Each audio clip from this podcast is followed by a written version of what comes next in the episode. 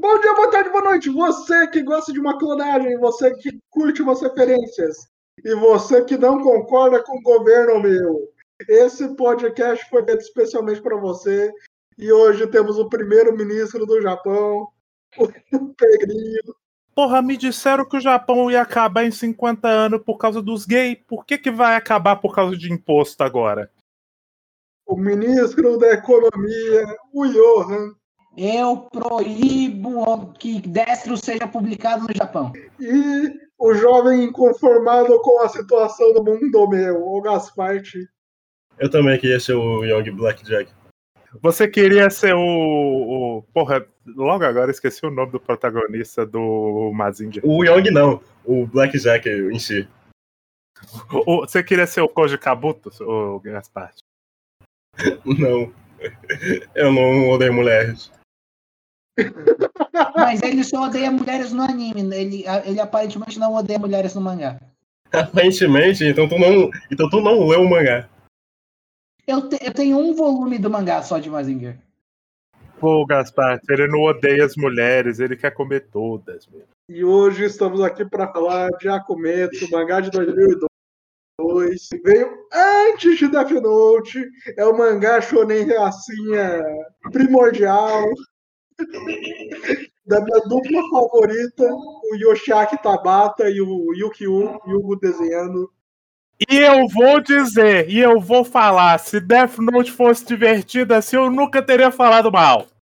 Ah, mas Death Note é divertido no anime só. Mas aí não é, não é o Oba escrevendo. Eles mandaram o golpe de fazer todas as referências de anime que eles gostavam e vamos lá, vamos lá. Esses caras não trabalharam em todos os anime Johan Sudário da década de 80? Trabalharam. Eles, eles fizeram um remake de Wolf Guy, que o Johan está lendo. Mazinger. Mazinger. É, também teve Blackjack. E eles também trabalharam na adaptação de Ninja Slayer. A começo é basicamente o único mangá original deles. Ou melhor! Eu odeio profundamente essa dupla. Por causa do Akumetsu, por causa do Wolf Guy, por causa do Mazinha, do Young Blackjack. Eu amo profundamente essa dupla. Um pouco menos do Akumetsu, porque no final ele. ele, ele entrega! Ele entrega muito! Ele fica tão idiota que chega a ser inofensivo. O, o, começo eu já fiquei, o, no começo do mangá eu já tava muito puto. No começo do mangá eu admito que eu também tava. Falei, porra, mas não é possível. Mas aí, o Akumetsu vai entregando pra gente. Ele vai, ele vai mostrando que aqui ele veio. E é para isso que eu tava lá. Era isso que eu queria. Eu, eu tenho que agradecer, pô. Porque é, é muito bom. Porque assim, se eu fosse definir o Akumetsu, eu definia assim em off pro Sukiyaki especificamente. O Akumetsu é o que Shingeki no Kyojin deveria ter sido. Como assim? Ele é a rinha de fascista que é tão imbecil que fica engraçada, é absolutamente patética e como ninguém se importa, passou batidaço e é inofensivo. Mas, Pedrinho, meu, ele está falando sobre os crimes dos políticos japoneses, meu. Como a economia está afundando, meu. Os bancos estão lucrando em cima da gente, meu. Como pode isso, meu? Não, sério, sério, sério. O, o Akumetsu, ele é, ele é incrível o quanto que. Vamos lá. Ele, ele quer muito falar de política.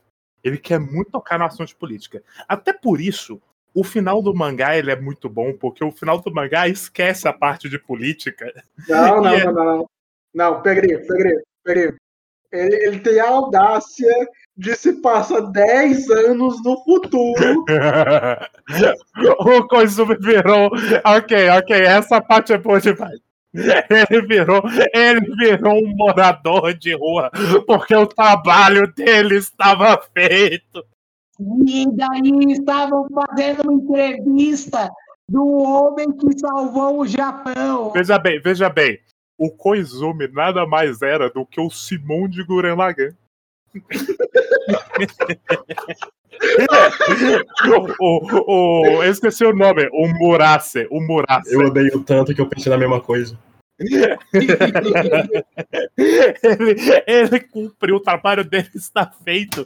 Então ele vai virar um morador de rua, um ermitão. É bom demais. Mas assim, o, o, o, esse mangá ele começa querendo falar muito sobre política. E sobre o porquê o Japão vai acabar em 50 anos. Que dessa vez não é porque gays existem. Até porque Sim. esse mangá nem, nem, nem considera a existência de, de, de é, desses grupos. É porque eles não pagam imposto. Pois é, pois é. Mas é, ele, é, sendo justo também, ele nunca entra nessa seara. Então a gente não sabe qual o posicionamento não, não, do mangá. É, é só, é só estão roubando nosso dinheiro meu.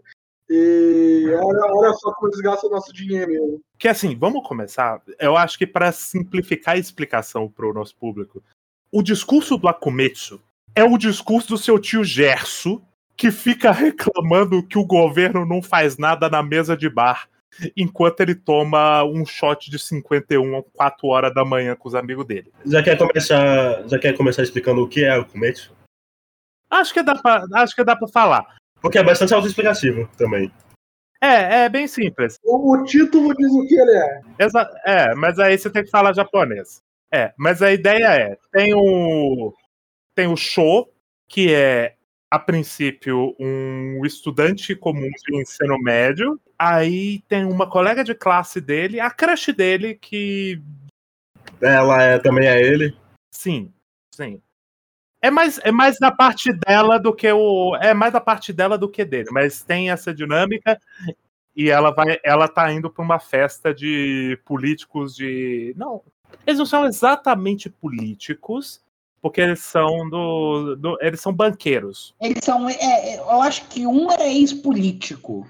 Isso, o velho, o velho que morre é o ex-político. É, não, mas eu acho que ele era banqueiro. Ele era. Não, ele era um tipo ex-ministro da economia, alguma coisa assim. É, ele, ele fala que tá aposentado da política. Sim. É a galera. É o, uma galera que. é muito influente, né? Gente poderosa. Uhum. E o que eles estão fazendo é prostituir um monte de menor de idade e curtir ali. E, e, aí, de repente, no meio dessa festa, aparece um maluco mascarado com um, um revolvão e um machado. E aí ele mata o cara. Que basicamente parece que ele tá tocando a festa. Ele é a figura mais importante ali, que é um ex-político que trabalhava com questão uhum. de bancos e tal. E morre logo em seguida alvejado por tiros pela polícia. E depois a cabeça. A cabeça dele explode. E assim, a menina que tava lá, e é uma das pequenas quebras de expectativa de Akumetsu, a menina olha para aquele cara e fala: Porra, mas é o show, meu colega de escola, porra. É claramente ele. E aí ela fica em choque quando vê o colega de escola dela matando uma pessoa e sendo morta logo, morto logo em seguida. Ela fica completamente chocada. Até que no dia seguinte ele tá lá na escola de novo. Vivinho da Silva. Muito bem, obrigado. E ela não entende isso. Mas será que ele é tipo um Kamen Rider que tem poderes para enfrentar Shocker? Será que oh, ele é como. Cada vez. É, ainda bem que o piada inteiro não leu esse mangá. Cada vez que ele mandava uma dessa, eu morria. Incrível! Incrível! Qual será o poder de show? Qual será? Qual será o poder dele. E aí, o importante é entender que Akumetsu é um mangá sobre esse cara, ou será que é ele mesmo? Ele é quem a gente acredita que ele é? Não sabemos. Isso é um mistério. Mas tem várias pessoas igual ele por aí. Se você não sacou o, o, o ponto nesse momento, você tá meio morgando aí, mas tudo bem. Porque, até porque o mangá acredita que você não sacou, porque ele vai guardar esse segredo por muito mais tempo ainda. E o grupinho dele, e o grupinho dele tá dedicado a matar os poderosos que estão destruindo o Japão. Normalmente gente da política, mas não apenas gente da política, gente do setor privado com influência política. Sim, mas não só isso. Ele também é muito a favor das reformas do Koizumi. Exatamente. E é muito bom, é muito bom, porque Akumetsu é uma história com as coisas que esse rapaz faz nessa história elas são muito extremas. Sim. Elas são muito extremas. E tudo que ele tá. Ele tá fazendo tudo isso pra, sei lá, pro Bolsonaro ser eleito. Reeleito, reeleito. É tipo isso.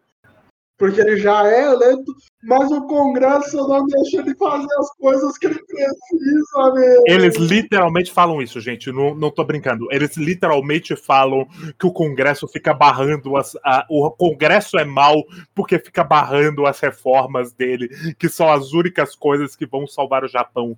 Que o mangá fala literalmente que a única opção para salvar o Japão são as reformas dele. Vocês chegaram a pesquisar um pouco das reformas do Koizumi? Não. Não, Não tive tempo.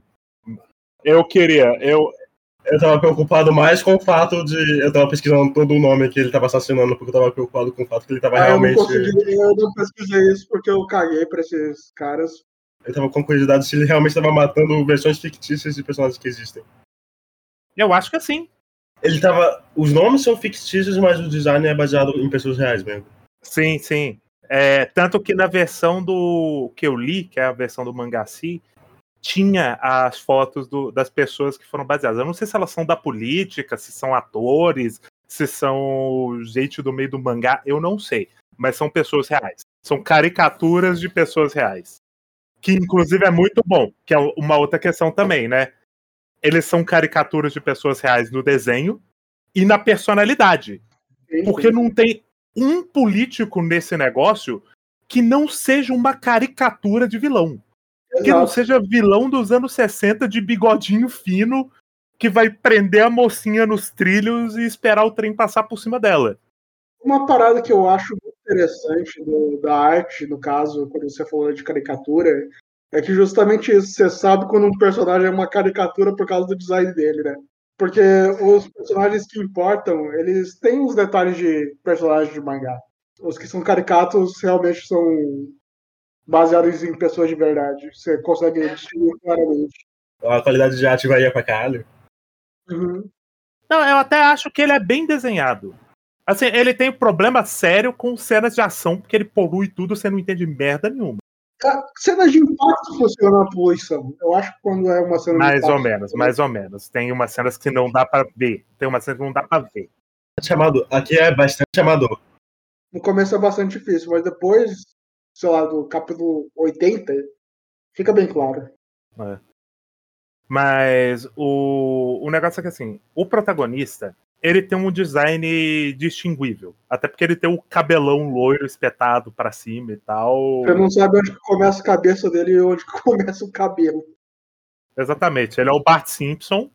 Ele é o protagonista de DNA ao quadrado. Ah, não. Bart Simpson. Mas, fora o Bart Simpson, que tem esse design um pouco mais característico, ele não é exatamente caricato, mas ele, ele é bem personagem de mangá. Nossa, as sobrancelhas dele de protagonista dos anos 60. E os personagens que são caricaturas, que são evidentemente do mal, porque eles são extremamente caricatos, todos os demais, eles são desenhados num esquema que não é exatamente hiperrealista, mas que busca emular feições de uma pessoa comum. Tanto que eles vão ter olhos mais redondos, rostos mais redondos. A arte é até bem limpa nesses momentos. É até interessante. Não, ela é boa. Eu, novamente, é uma, é uma arte competente na maior parte do tempo. Então, você tem isso, porque o Akumetsu, ele, ele é muito bom, porque ele vai ele vai tentar fingir que ele tá trabalhando com área cinza. E é a tentativa mais patética que eu já vi. Esse mangá, ele é brincadeira o quão, o, o, o, o, quão maniqueísta ele é. Não, não existe área cinza. A área cinza é. Hum, será que o Akumetsu é do mal? Ele faz brutalidades, né? Pode falar pra falar da entrevista do autor, se quer. Pode, de- pode falar, eu deixo. Não, não, não, não, eu não ia falar isso. Daí chega ele e fala: Eu estou me sacrificando. Eu não estou fazendo maldades justamente por fazer maldades. Eu mato, estou morto. É assim que eu trabalho. Eu me sacrifico pelo prazo. Mas só que aqui depois eles vão dizer que isso é ruim. Ao mesmo tempo que eles trabalham o, o, o Akumetsu como um herói, e ele literalmente fala: Eu sou um herói. Eles não, eles, não, eles não sabem como eles querem caracterizar esse personagem. Tem mais de uma página nesse mangá que o Akumetsu chega na cena igual como se fosse o Batman. É bastante engraçado, inclusive. Sim, sim. Não, é, é, no final ele tá literalmente falando: Não, eu sou um herói. Eu sou... Esse mangá, ele não sabe o, como ele quer posicionar moralmente o Akumetsu. Em alguns momentos ele tá falando que a violência dele é injustificável. Em outros momentos ele tá falando, não, esse cara, ele é o. Ele é. Às vezes ele diz que ele é um mal necessário, às vezes ele diz que ele não é mal porra nenhuma. Ele é só necessário. Obrigado a Kumetsu, você é perfeito. Falou tudo, mano. Fala aí a do mangá, pra mim você é o mais pica, caralho. Exatamente. É, é incrível. E, e, uma coisa que nunca deixa de ser. Mesmo quando ele tá dizendo que o Akumetsu ele é ele é ruim, o que ele tá, o que ele tá fazendo é ruim, no fim das contas, ele sempre tá matando gente muito pior. Sim. Ele tá eliminando o mal de fato.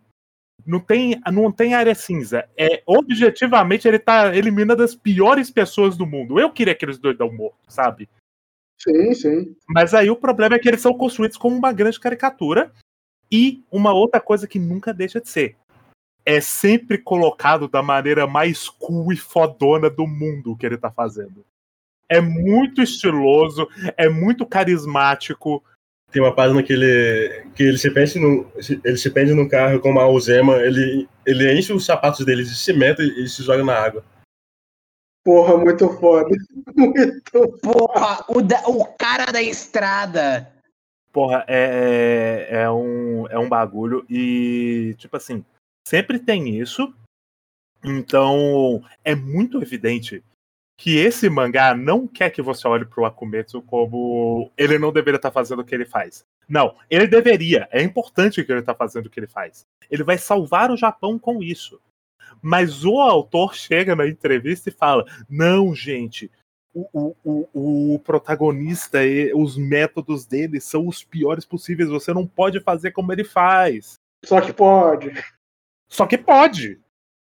Porque é muito cool, é muito cool. Ah, o mangá faz muito. Sério, eu, eu não vou nem dizer que o mangá faz muito esforço. Eu não acho que ele faz esforço. Muito pelo contrário. É, ele faz de uma maneira muito natural. Para ele é naturalmente bom que o Akumetsu esteja fazendo o que ele faz. Exato. Ele não tá, ele não tá tentando, ele não tá tentando lutar contra a maré e provar o provar que as pessoas acham que o, a, é, a visão das pessoas sobre o Akumetsu ser ruim é, é errada. Não, ele tá surfando na onda do reacionarismo que vai jogar a culpa na, nos políticos. Abstratamente, todos os políticos são ruins, mentirosos, corruptos. Exceto meu mano Koizumi, que salvou a economia do Japão. Exatamente. Ele é o único. Ele é o único exemplo de político que não é corrupto no mangá inteiro. E a gente tem vários, porque esse é um mangá de 162 capítulos 18 volumes, mas o importante é, assim, tem tipo uma morte de político por capítulo, praticamente, tá ligado? É... Não, não chega a isso tudo, mas a cada três capítulos ele mata um político diferente. Três, quatro capítulos, então é muito. De vez em quando ele mata mais para compensar os capítulos que ele não matou. Exatamente. O arco do professor, que ele mal mata político. É até impressionante. Então tem uma frequência de gente morrendo, né? De, ser, de gente sendo acomeçada, que é um verbo que ele usa no mangá. é uma frequência muito grande é e o único, o único exemplo de político entre, sei lá, 50, 60 casos que tem nessa porra de político que não é corrupto é o Koizumi, porque os autores desse mangá eram muito fãs do Koizumi ele não é literalmente o Koizumi. Ele é o. O nome do personagem é, é Murase? Acho que é Murase, né? Mas ele é claramente o. De acordo com o Sukiyaki, pelo menos, eu não entendo direito do. É o Koizumi. Ele, Ele é aparentemente basicamente o Koizumi, então os caras eram muito fãs. Até porque tem o lance das reformas, e esse cara tem que reformar, e a época que o mangá foi feito.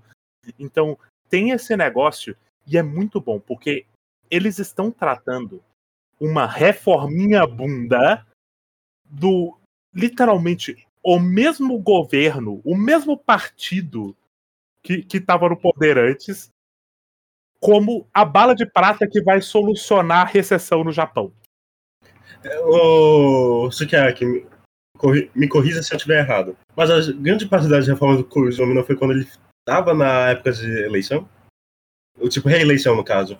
Não sei dizer, mas é um projeto que começou desde o primeiro mandato dele. Foi um projeto relativamente importante porque tirou muitos direitos das pessoas japonesas e mudou completamente os polos de. Eu ia dizer polos sociais, não é isso. É, mas teve muito expurgo do pessoal do campo, pessoal rural mesmo, para cidades. Expor, você está dizendo migração, né? Eu esqueci o nome da migração. Migração do campo para a cidade. Essa migração. Eu esqueci de ter um nome específico. Não, é porque tem um nome específico para esse processo. É a. Não é diáspora. Diáspora é quando sai de país. Sim, mas enfim, teve muita migração do povo do campo para a cidade. E o campo era justamente. A parte rural do Japão era uma parte muito importante para a economia e a sociedade japonesa, mas daí começaram a ter muito foco no polo no polo urbano mesmo. Era um dos problemas do que foi causado por causa dessa reforma do Koizumi.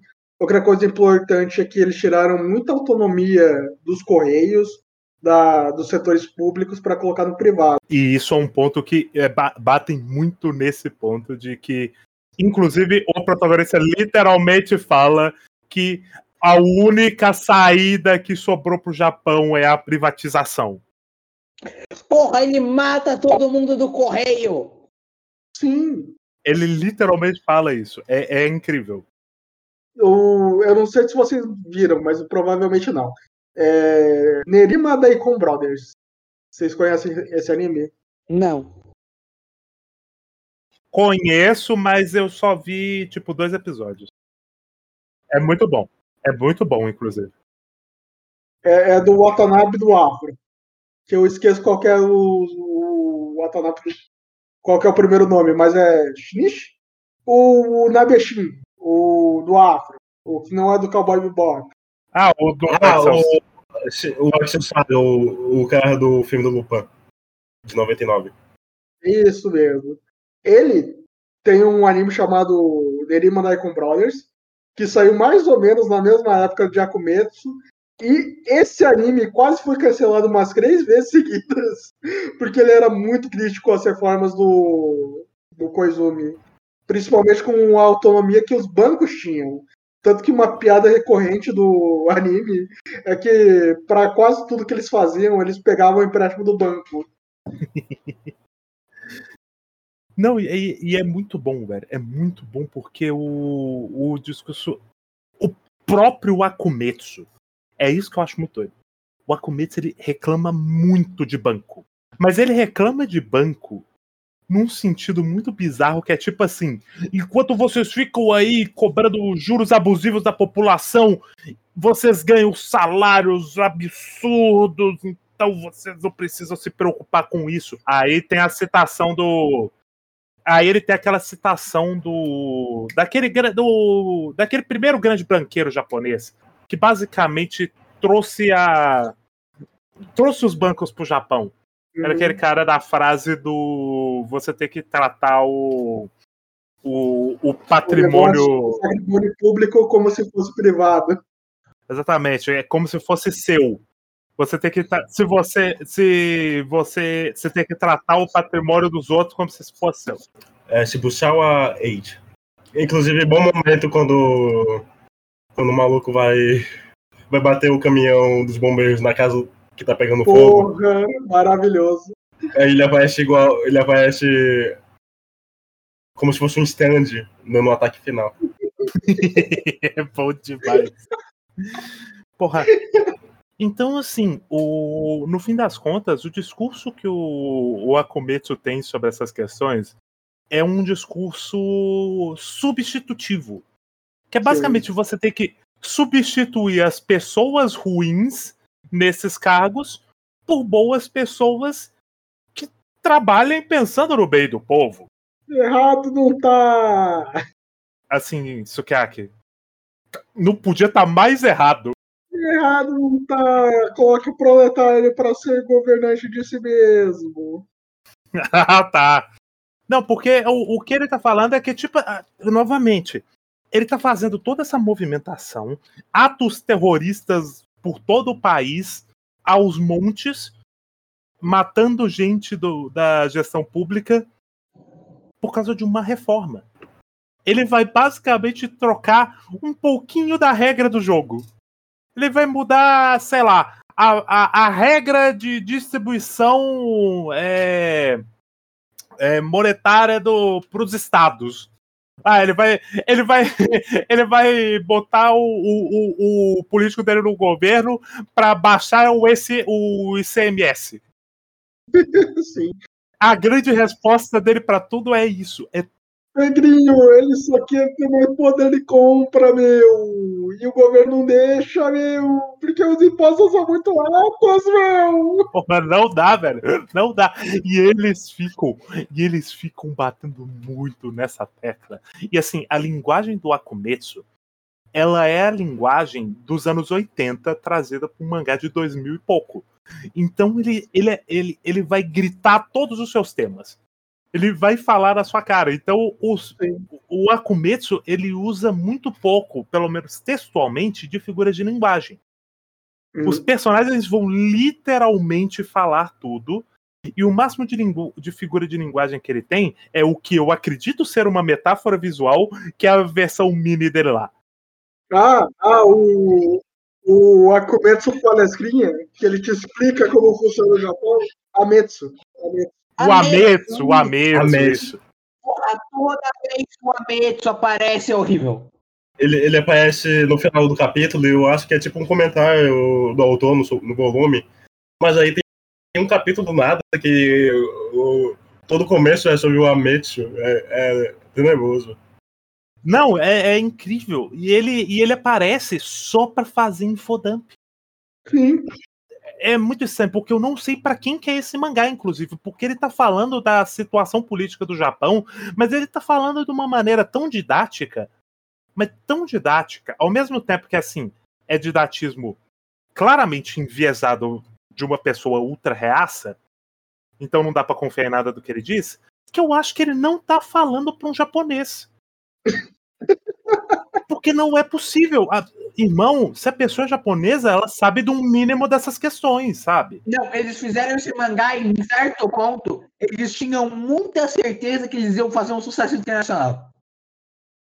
Não, não sei, não sei até porque não tem, não tem nada de internacional, não tem nada de internacional. Esse mangá, ele é ao mesmo tempo altamente japonês, puramente japonês até eu diria. Porém, parece que ele é escrito como se fosse como se fosse escrita pelo Frank Miller, essa porra. É, ele tá falando para alguém de fora do país. Não é possível. Porque não, não, não, não dá para imaginar que a pessoa. Ou então, esse autor é o macho palestrinha mais insuportável que existe. Porque ele vai querer te explicar tudo. Tipo, ele deveria pressupor que você sabe de metade dessa história, pelo menos. Mas ele uhum. vai te explicar tudo da maneira mais didática e mais convoluta possível. E nos momentos que aparece essa porra desse bonequinho, são insuportáveis, porque é muito texto, e esse mangá já tem muito texto. Sim. Apesar que é muito texto. Muito texto que vale porra nenhuma. Tu, tu pode facilmente. É muito texto ruim. É muito texto sim, sim, ruim, sim. inútil. Ninguém fala como um ser humano. Esse mangá é impressionante. Não, não, não. qualquer capítulo em um minuto. Todo, todo mundo fala como se estivesse te explicando alguma coisa muito importante. É muito foda. É, é fantástico, independente da idade. Pode ser o adolescente de 15 anos do ensino médio. Ele vai falar da situação política do Japão da maneira mais didática e mais convoluta possível. Adolescente, adolescente de 15 anos do ensino médio é o que define esse mangá, porque esse mangá parece um mangá que alguém que tá no ensino médio teve a ideia. Não fala mal do meu mano que escreveu o, o Destro ou o outro lá? Por- Porque o, porque o design, porque o design desse cara parece realmente saído de uma mão de uma criança, porque ele é só o Yoshimitsu com o cabelo do Bart Simpson, o Yoshimitsu do Tekken. Eu não acho, Gaspar, sabe por quê? Porque o design desse, desse boneco e a própria arte dele é arte massa véia dos anos 90. Eu não sei se vocês têm essa, essa, essas referências, mas sei Sim. lá, capa do The King of Fighters tinha uma arte meio parecida. Porra, sabe o que esse mangá me lembra muito? Me chamou de burro também, né? Não, sabe o que esse mangá me lembra muito, principalmente no começo? Mangá do All Great. Hum, pode até ser. Lembra também, lembra também. Então um é, pouco. é um negócio muito. Ele tá querendo ser muito massa velho. Mas ele é um mangá de velho. Ele é um mangá feito por um- claramente uma pessoa velha. Um maluco ali dos seus 30 anos, mais ou menos, sabe? Sim, ele- o Tabata ele tinha o quê? Quase uns 40 quando ele fez esse mangá. Não, não, eu tô falando assim, sem conhecer o autor. Ele transparece o, pelo texto, pela forma como ele narra as coisas. As referências que ele tem é todo mangá velho. Exatamente. Então ele tem Ali essa linguagem. É, ele tem essa linguagem muito de massaveagem noventista. Mas ele quer combinar isso com um mangá sério que vai falar sobre a situação política do Japão. É, eles tentam juntar essa linguagem que ela é extravagante com sobriedade para falar sobre. Não sobriedade, mas ele quer falar sobre um assunto. É, ele quer falar com propriedade sobre a política japonesa. De uma maneira muito específica. Então ele quer ser Death Note, mas ele também quer ser, sei lá, o um mangá do All Great. Como é que ele vai querer ser Death Note se ele veio antes? Mas a diversidade dele é como se ele estivesse falando só do, dos políticos, do cidadania e do novo. Ele veio antes, mas em um dado momento eles conviveram na revista. Na revista não, na revista não. Eles, eles, é, eles conviveram. É, eles conviveram como publicações. Tanto que Light Yagami é um personagem de Akumetsu. É incrível, gente. É incrível. É só o Light. Porra. Porque não dá, gente. Não dá. É só o Light. É só o Light. E ele é tanto o Light que ele também tem a postura de todo mundo é merda, todo mundo é idiota, eu sou melhor que todos. Ele fala com o professor dele, ele fica humilhando o professor, porque o professor ganha, sei lá, 36 mil e ele ganha um milhão, porque É, ele, ele é rico e ele é escritor. Ele faz, day- ele faz day trading, ele é o escritor mais popular do Japão. mas, mas, mas, Johan, ele aprende humildade, porque o Osho ele se sacrificou pelo caminhão do Isekai que quase matou. Mas aí ele não morre.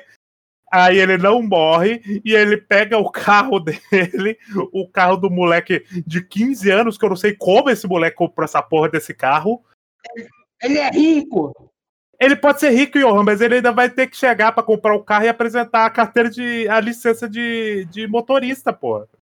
Ele só paga, porra. Tu tá lendo no começo, Pedrinho. Tudo aqui é resolvido à base de. Ok, justo, justo. Beleza, beleza. Mas aí, ele tem, ele tem o carro dele, que é, sei lá, é, um, é uma- é uma Ferrari, mas ela é muito ruim. A gente vai aprender isso no arco do, do, do Tenacious não, porra, do, do Initial D. E, e aí, no, no momento em que ele é atropelado, atropelado pelo caminhão, ele fala, me dá seu carro, aí ele foge com o carro do amigo e, e morre, mas ele foi encontrar o clone dele pra, pra fazer o download das pô, memórias. Você falou spoiler, meu! A coisa mais importante é começo, meu! Como é que o Osho... Ah, não! né, Desculpa, desculpa. Eles gastam quase um volume inteiro pra dizer que o Osho é clone! Pô, mas aí eles gastam. um vo- Eles gastam exatamente um volume pra tudo. Sim. Porra, é, é fantástico, é fantástico. Mentira mas- que o, o, O arco do professor Akumetsu é dois volumes. E o arco final é verdinho também. Sim, mas ele prende o professor 1 e depois passa o segundo volume fazendo a revista dele, que é muito idiota, inclusive. Inclusive, que arco ruim da porra, viu? Que arco ruim da porra esse do professor, do, do Akumetsu falso. Eu não tanto quando ele prende o professor na cadeira e depois fica respondendo as perguntas. Aí todo o pessoal. Aí, aí o pessoal fica puto com ele, porque ele fala que ninguém deve copiar ele.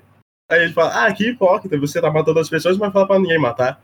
Aí ele responde na lata, ah, tu tá matando as pessoas só porque eu tô. Só porque eu tô matando seu povo influenciado pela.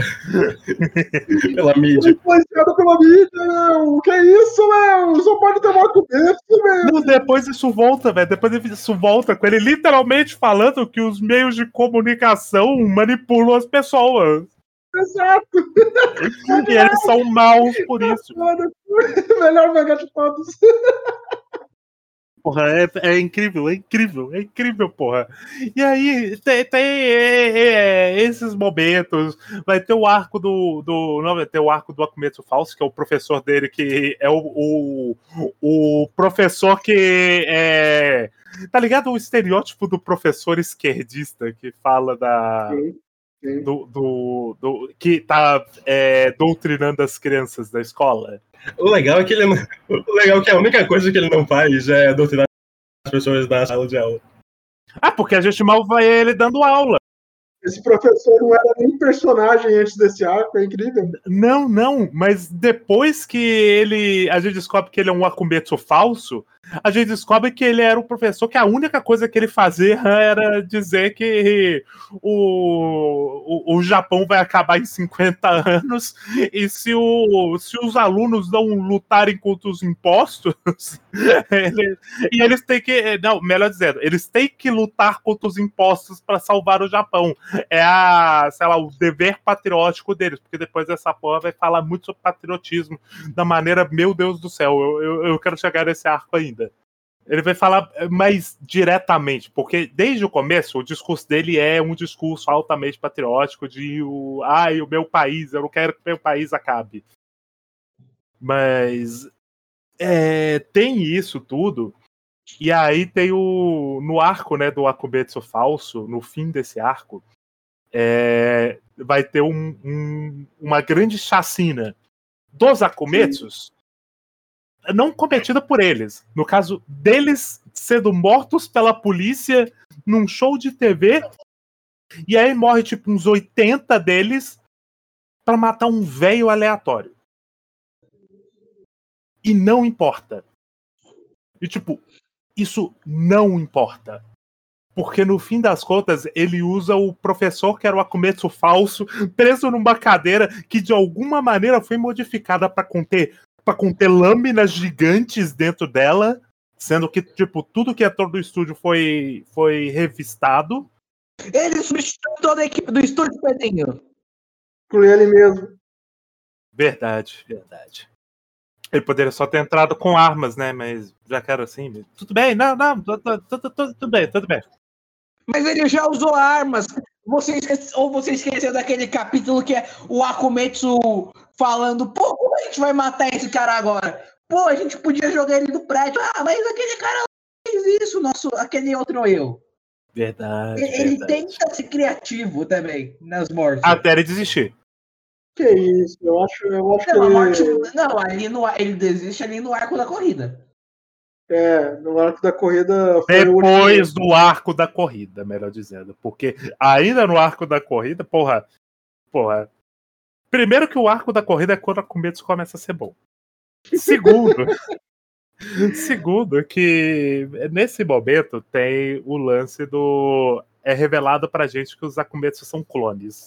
Olha só que doideira. Que twist interessante, meu! Porque o, o Akumetsu que tava no estúdio com os políticos. E, é- e é bom falar também disso, porque eles estão fazendo tipo uma sabatina, né, dos candidatos ali. E aí tem o Murase. E o Murase, tal qual. Como os nossos, os nossos autores de maneira nenhuma são fãs dele, o Murase é o cara que o povo está do lado. Então eles falam, falam, o cara faz um grande plano pra queimar o filme do Murase. Chega lá, ele faz todo o discurso eloquente dele. As pesquisas continuam jogando o Murase, tipo, ele tem a intenção de voto 15 vezes maior. Ele tem uma intenção de voto de 200 milhões por cento. O que, o que é, entrando na política japonesa, não tido, porque não é o povo que elege o primeiro-ministro. Sim, o povo é, é eleição indireta. Então tem esse negócio, mas mas também é questão de aprovação popular, né? Pesquisa de aprovação. O que, quem, o, de quem o povo tá do lado? Obviamente do Murasa, que é o cara legal do mangá. E aí tem, tem essa ladainha toda só pra o cara jogar para público que o Murase trocou uma ideia com o Akumetsu, sendo que meio que assim, o Murase não tinha controle de nada disso, ele não tinha culpa de nada disso, e se desse merda, ia ser culpa do menino Akumetsu. Então é óbvio que não vai dar em nada, não vai fazer diferença pro Murase. Muito pelo contrário, até porque o povo tá do lado do Akumetsu. O povo quer que o Akumetsu mate os políticos do mal. E o povo não vai ser manipulado por fake news. Tem mais essa porra, é bom demais. Sempre que eles tentam fazer. O povo não é bobo, abaixa a Rede Globo. É isso mesmo. É, é isso, é isso. O discurso é esse, porra. Os caras sempre. Tem vários momentos em que eles tentam jogar o lance, tipo, o, o lance do Akumetsu falso. De alguma maneira, todo mundo sabia que era um Akumetsu falso e ninguém comprou a história. Porque, não, não é assim que o Akumetsu faz, não é assim que ele trabalha. Eu acho muito bom porque todo mundo fala, ah, um, um Akumetsu falso desde o início. Mas quando revela que é um Akumetsu falso, todo mundo fala, não, como pode? Como pode? Mas aí eles aceitam rapidinho e continuam falando do Akumetsu, porque o Akumetsu é o herói do mangá. É o herói do povo. O Akumetsu é o Homem-Aranha dessa história. Esse Akumetsu, Akumetsu é, é um negócio bem doido, é inexplicável. Quando comece pela primeira vez com o Batman, que inclusive ele tem um zip no sapato, ok? Pô, quando ele tá com a roupinha principal dele, que é aquela completa com a mochila jato, ele é o É Batman. só o Batman, é só o Batman, bicho, é incrível. É- e é o- especificamente o Batman do futuro. E ele vai salvar. Ele vai- tomar no cu essa cena. Ele vai salvar a mo- moça que recebeu. Eu, eu, eu não, sei- eu não sei. Eu não sei. Eu não sei que alimento é esse. Eu não sei que alimento é. Eu não. Eu esqueci. Era tipo um muffin, um É um bolinho. muffin, um, um bolinho recheado. Que ela não podia se mover porque ela já tinha pego na mão. Tava recheado de bomba. E aí, se ela soltasse, eu não sei como isso funciona, mas se ela soltasse o negócio, explodia a bomba. Então, é, ela fica lá travadona, se cagando de medo. Todo mundo da sala, que era pra, pra morrer, vai embora, deixa a mulher lá, chega com o esquadrão de bombas, e eles ficam, meu Deus, o que, que a gente faz? Meu Deus, ela tá no sétimo andar, mó preguiça de ir lá. O Akumetsu fica tipo, como que eu desarmo a bomba? O cara fala, não, não dá pra desarmar. Então o que que ele faz? Ele chega lá voando a jato, Ele é a Kumetsu. ele é Akumetsa, Não, ele não Akumetsa. Ele faz a- o que o cara do One Piece fez, o Falcão. ele chega lá voando, joga a mira pra longe, pega o bolinho e sai voando e explode com ele. Porque ele é um herói. Na defesa do mangá, é completamente possível fazer uma bomba que se tiver o alimento, a bomba explode. Ah, não, sim, Gaspar. Bom, O, o Gaspar. ponto não é tirar o alimento. Gaspar, o ponto é que não era se tirasse o alimento. O ponto é, se ela soltasse, explodia. Me ensina a fazer depois. Não é, se, não é se o cabo esticasse, não é. Mas a gente, só, a gente só vê a explodindo quando, quando tira o, o alimento. É porque tinha um delay. No- e, e não tira o. É, de fato, mas é porque tinha um delayzinho. E ele sai voando com o negócio e deixa a mina pra lá. Então ele explode porque ele é um herói. Meu único problema nessa cena é porque nada impedia ela segurar o, a bomba com uma mão e a caixa de doces na outra. Ela podia andar com essa bomba. Mas ela travou, Gaspar já tava com uma bomba, ela, ela não queria se mexer, vai que Ela explode. estava com muito medo, Gaspar. É, ela, ela era. Eu até entendo que ela era só uma civil, comum, a civil comum, sabe? Ela, ela se viu na situação ali que se ela faz alguma merda, ela morre explodida, ela travou. Então ela só ficou lá travadona enquanto o esquadrão antibombas ficou olhando ali. E aí tem que vir o Arcometso salvar o dia. Com, com o suicídio. O, o suicídio salvou o dia. Esse podia ser o logo do mangá, né? O slogan, você quer dizer, né? Mas, porra, então é, tem isso, tem. Voltando pro arco né, do Akumetsu falso, que a gente ainda tá nesse arco, mas voltando pra parte final dele, o, o Akumetsu falso, que é o professor do moleque é, da escola, ele foi capturado, ele foi posto uma máscara de Akumetsu e ele tá preso lá na, na, na, na numa cadeira enquanto tá rolando lá o, o show. E aí os caras estão fazendo o debate, o debate eleitoral. O, coincidentemente, o Murasa tá de casa. O Murasa não foi no estúdio por algum motivo. Eu não lembro se eles explicam isso, mas que se foda também. E aí, é, dá merda, eu, a polícia entra, né? A SWAT entra.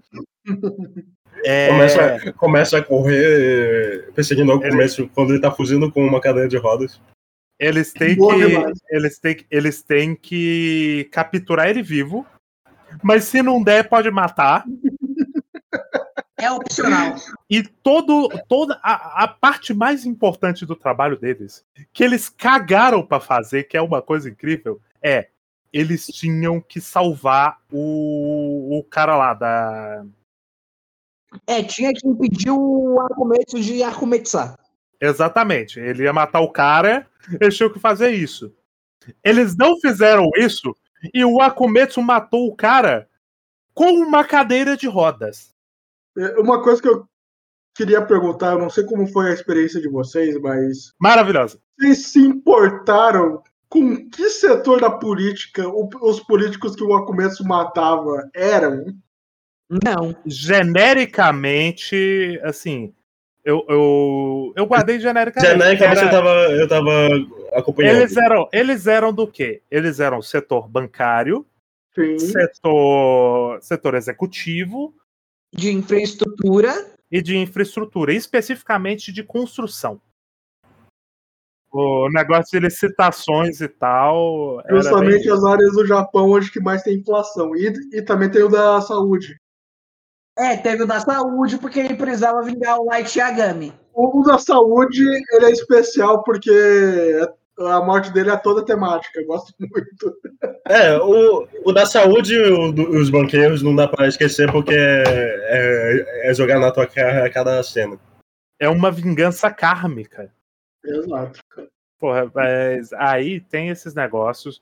É, outra que também é uma vingança kármica que eu acho fantástico é o do, da estrada. Porra, Porque, o é- cara ele só tinha um hobby. Não, é, é outro, é outro. O primeiro. O que, o, que, o que tinha tesão em estrada, o que tinha literal tesão em estrada, eu não tô falando dele ainda. Eu tô falando. O homem pode ter um hobby, Pedrinho. Eu tô falando da, do, do, quando a começou aparece que tem o maluco que ele fala. Que o começo fala, quem passa na linha leva tiro. E daí os bolsosocos começam a passar a linha e tomam um tiro. Não, não, eu tô falando do cara da, da estrada mesmo, do. Do arco da corrida. É, do arco da corrida, sim. Que tinha uma.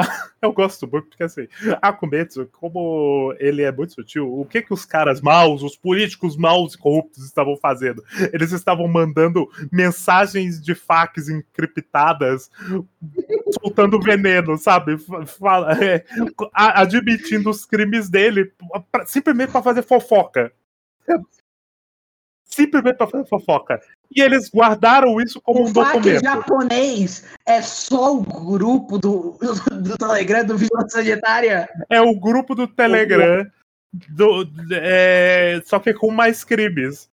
E aí eles tinham medo de subir a público. O pessoal joga muito criminal naquele grupo. Ok, justo. Era, era os caras falando das maldades que eles cometeram, porque o, é, esse cara é o primeiro a admitir que político é tudo corrupto e tudo filho da puta mesmo.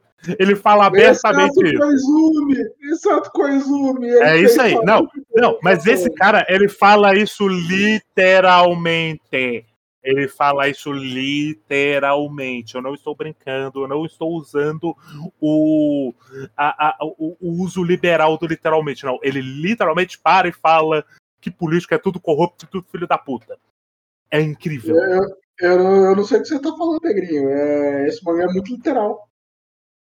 Não, não, mas esse momento, antes, os caras tentavam se defender, eles não se viam como mal.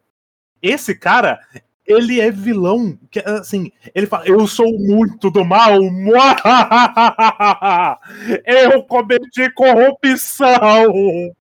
Eu como crianças no café da manhã. Porra, é bom demais. E aí, ele tá lá com, com a equipe dele, né? O Ele é um Dick Vigarista, né? Sim, sim. É, é tipo isso, é tipo isso. Aí vai rolar a corrida maluca, porque. Então, tem- ele, ele é um dos caras que participou da licitação de uma de uma autovia, né? Uma, uma via expressa grandona que era supostamente. Eu, eu acho isso muito estranho. Eles ficam falando que a via expressa não era lucrativa. Mas o- como eles esperavam é, como eles esperavam lucrar com uma estrada. Ué, dá pra lucrar com pedágio. É, com pedágio, é a única maneira. É, só se for. Mas aí. Mas aí Mas é uma é, via expressa. é, não, não, mas aí é que tá. Pra que, que você vê? Quem, quem que busca lucrar com. Quem da administração pública vai ficar pensando em lucrar com estrada, bicho? Pelo amor de Deus! Talvez com. O pedágio público, o pedágio está. Negrinho, Negrinho. É, superfaturando a via, talvez. Mas isso não é louco. Mas isso não é louco. Isso não é louco da estrada. É, Gas- Sukiaki, o ponto é que a crítica à estrada que eles estavam construindo não era que ela era superfaturada, é que ela era superfaturada e ela não seria lucrativa. Talvez porque eles não podiam colocar os pedágios que eles quisessem, meu. Eu não entendo isso. Eu, não entendo. eu só consigo. É, é- é- sério, é, é muito burro. É muito. É, é assustador de tão burro, porra. É o campeão dos burros. Eu não sei como funciona a via expressa no Japão, mas, por exemplo, na Europa, via expressa você tem que pagar para usar ela. Tá, mas ela é pública ou privada? Ela é uma parceria público-privada. Porque privado, ok. Ok, não, é péssimo, é uma merda. Ok. Este é o Pedrinho neoliberal. Não, mas o ponto é: sendo privado, é óbvio que eles vão querer tirar lucro do negócio. Só que os caras estão falando, estão dizendo que o negócio feito para a população usar é ruim. Porque a população não vai ter que pagar, a, a população não vai ser obrigada a pagar para usar. É o campeão dos burros, porra! Esse momento, esse momento, ele é imbecil de um nível que, assim, sério, eu, eu fiquei. Eu fiquei le- lendo e relendo para tentar entender a lógica do bagulho. Vamos tirar o fato que essa estrada é superfaturada. A ideia dessa estrada era literalmente ligar o interior com a cidade grande. Mas ninguém falou que é faturado, super faturado. Não, eles falam, eles falam, eles falam. Eles Não, falam eu tô falando que a questão não é relevante por, porque não tá Ah, lucrando. não, é. Mas vamos, vamos pôr, o que, o que aquela estrada ia fazer é ligar Kyushu, que é o sul do Japão, com Tóquio, é, é, e isso ia aumentar muito o comércio interno, principalmente de, bem, de bens de agricultura, do que melhora a, a economia. Não, mas aí eu vou, eu vou falar do. Quer dizer, eu sei o porquê que eles estão reclamando da não lucratividade dessa estrada. Mas também tem um outro ponto que eles levantam que é essa estrada era redundante porque tinha outras três vias saindo, fazendo o mesmo trajeto. Uhum. Mas a questão e de por que eles reclamando dessa estrada não ser lucrativa é pela, pelo mesmo motivo que Reaça reclama dos correios não serem lucrativos.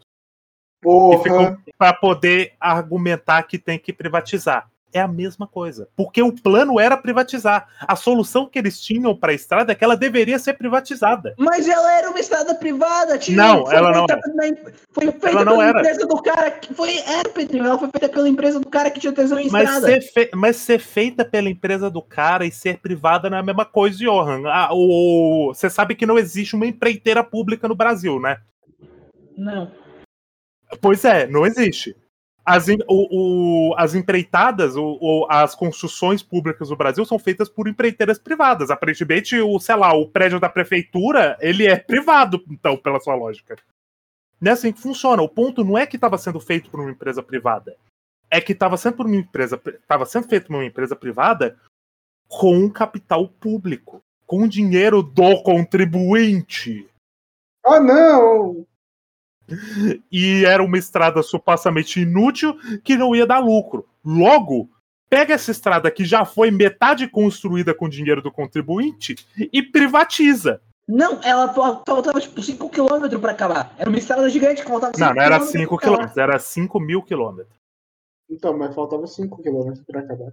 Mas, de qualquer maneira, a, a ideia é que a, a estrada que já estava praticamente pronta, já estava pelo menos metade feita, ia passar para a mão da iniciativa privada que ia lucrar com o negócio, aparentemente metendo pedágio nisso. E o que, que o Akumetsu faz? Ele pega esse cara, ameaça de, de fazer um Wikileaks com os escândalos de corrupção que ele, que ele mandou para os brother ameaça de, de jogar no Twitter o, o- vazar o grupo do Zap. O, o servidor do Discord já apareceu no Fantástico. E a aposta do Akumetsu, é isso que é bom demais. A aposta do Akumetsu, como esse homem nunca perde, era a seguinte: nós vamos bater um racha aqui. Eu vou correr na via expressa que você construiu e você vai, vai correr na estrada que já existe.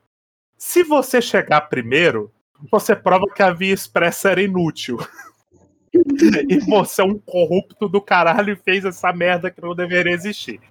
Mas se eu ganhar, beleza, eu admito que você venceu e a gente essa via expressa é boa mesmo. E aí o que que rola? Os caras da polícia inventam de interceptar o Akumetsu porque eles sabem disso, porque tá tendo tá sendo televisionado. Eles, eles colocam uns 100 carros no mesmo ponto. Porra, é de- eles só bloqueiam a estrada. Especificamente porque eles falaram, não, a gente não pode deixar o Akumetsu passar daqui, vai que ele, sei lá, ele, ele faz, seja lá o que ele for fazer. Eles não sabiam, eles só bloquearam a estrada. Eles imaginaram que ele podia fazer como ele fez e meter um cavalo de pau e voltar, porque no fim das contas ele não tinha nada a perder. No fim das contas, se ele perde a corrida, ele prova a tese dele. E ele ia só matar o doidão depois, como ele fez, inclusive. E o doidão tava correndo. Porque ele já tava à frente de tudo. Sim, e o, o Doidão tava correndo, porque o Akumetsu tava com um carro de corrida na via expressa. Eles estavam na estrada comum, tomaram 300 multas por passar o sinal vermelho com o- o- um carro comum do. Como, como assim, né? Um carro de luxo comum. E sabe, sabe o que, que é mais foda desse arco todo? Que o policial fica pensando, pô, se ele explodir aqui, ele vai explodir todos os carros da polícia. Não, não, a coisa, a coisa mais foda é que tem carro não compensa no Japão, então foda-se. Sim, não, não, não, mas calma, calma, calma, mas calma, calma, Sukiyaki. É importante ter carro no Japão. Do contrário, a gente não ia ter a referência à Initial D que aconteceu. Porque eles chegam, sério, ele chega lá na hora quando a polícia faz o bloqueio dele. E aí tem um, tem um policial que, pô, velho, é maravilhoso. Eu gosto muito desse momento. Porque tem um policial que ele era ele era um famoso batedor de racha. E ele era o mais foda de todos os batedores de racha. Mas aí ele se endireitou e começou a trabalhar na polícia. E aí ele, ele basicamente ele fala, porra, eu vou apostar um racha, que eu vou bater um racha com um Akumetsu, foda-se. E ele olha pro carro do Akumetsu e fala, na verdade, esse carro é mó bomba. Ele é, ele é um carro de luxo, mas ele é muito ruim. Por ele motivo, sei lá o quê. Mas a minha máquina é pica. Então ele vai e bate um racha com o Akumetsu, e aí a gente tem o rápido flashback dele. É bom demais. E não obstante, a gente tem o, o flashback do Akumetsu que é de uma vida passada dele, que a gente descobre que ele era dublê e que ele trabalhava em filme de ação e ele também batia racha nos filmes de ação, pô. E ele fazia manobras perigosas. É bom demais.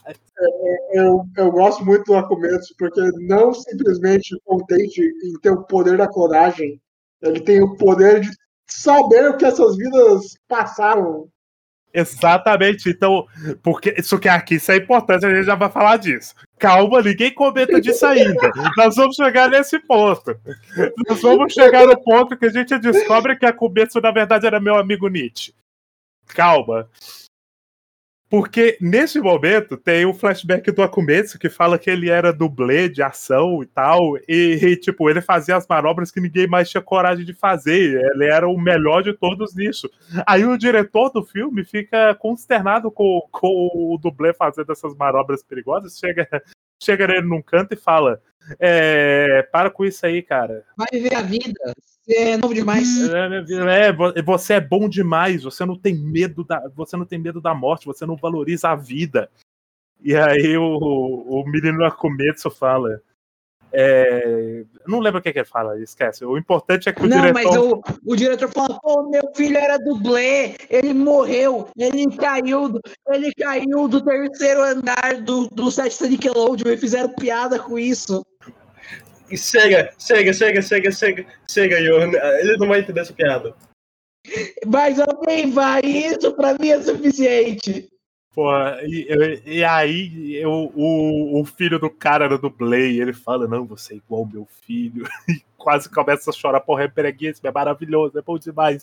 E aí volta depois disso pro, pro arco do, do Akumetsu batendo racha, e no que ele dá o cavalo de pau e a polícia vai bater racha com ele, a polícia de, é, desfaz o bloqueio, né?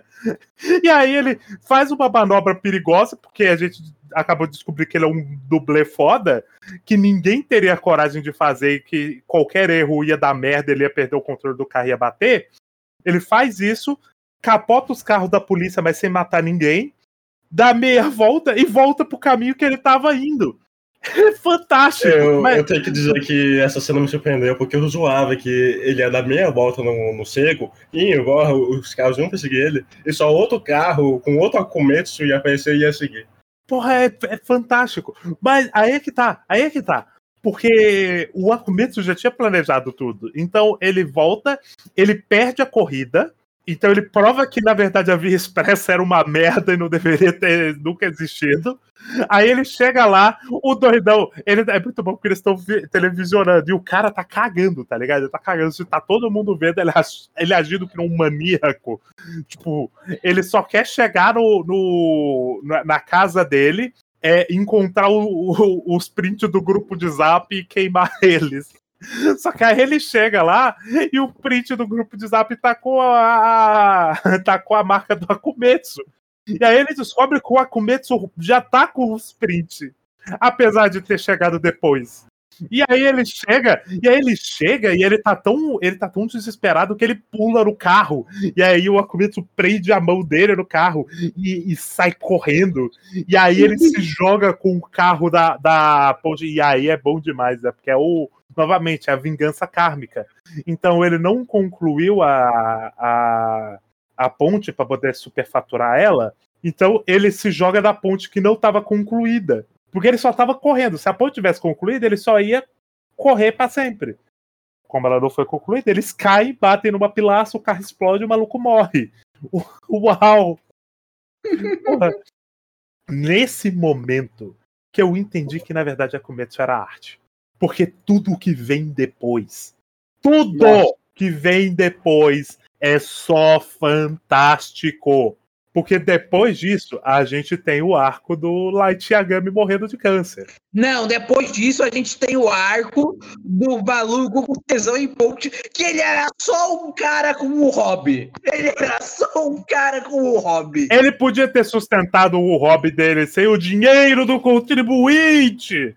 E, e, meio que o, o Akumetsu meio que literalmente fala isso, tipo assim, não, pô, ele só gostava muito de ponte, mas ele usou o dinheiro do contribuinte, não tem que matar ele. Ele é, é tipo, ele, ele, ele, só, ele só aceitou o trabalho que ele gosta.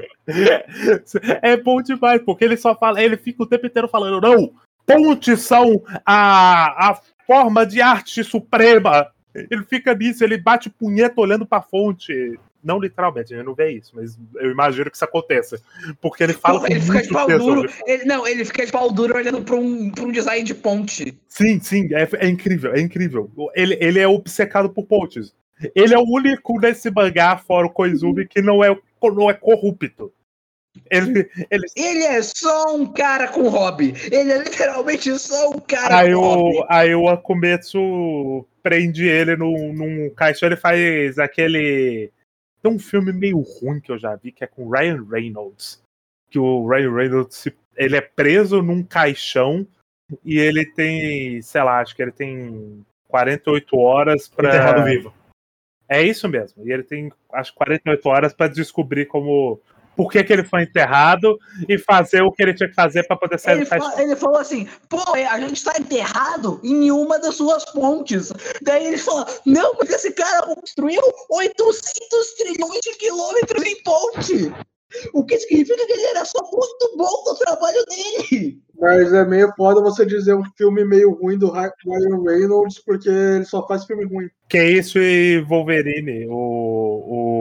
o aquele, aquela película do Wolverine, pô. O, Eu esqueci. o Origens. É esse daí. Você tá dizendo que não gosta de figar, figar e.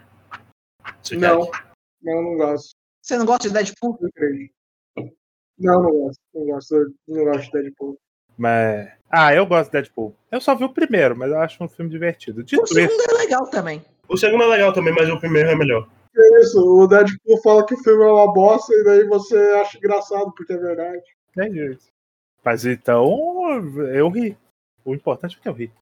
Mas o, o Ryan Reynolds, eu conheci ele com um filme meio merda dele, que é tipo. É filme de comédia romântica de Natal. Ah, com, a Sandra, com a Sandra Bullock? Não, não é com a Sandra Bullock, não. É um outro filme que ele é o único ator famoso do filme. E, tipo, ele é um, um cara riquinho famoso que vai visitar a família. E eu não lembro muito do plot do filme. mas Ah, eu eu sei qual é Ah, esse filme. Que ele, Apenas que ele amigos. con- que ele contrata alguém de ele contrata alguém pra ser, fazer ser a família dele, né? É isso. Para ser a namorada.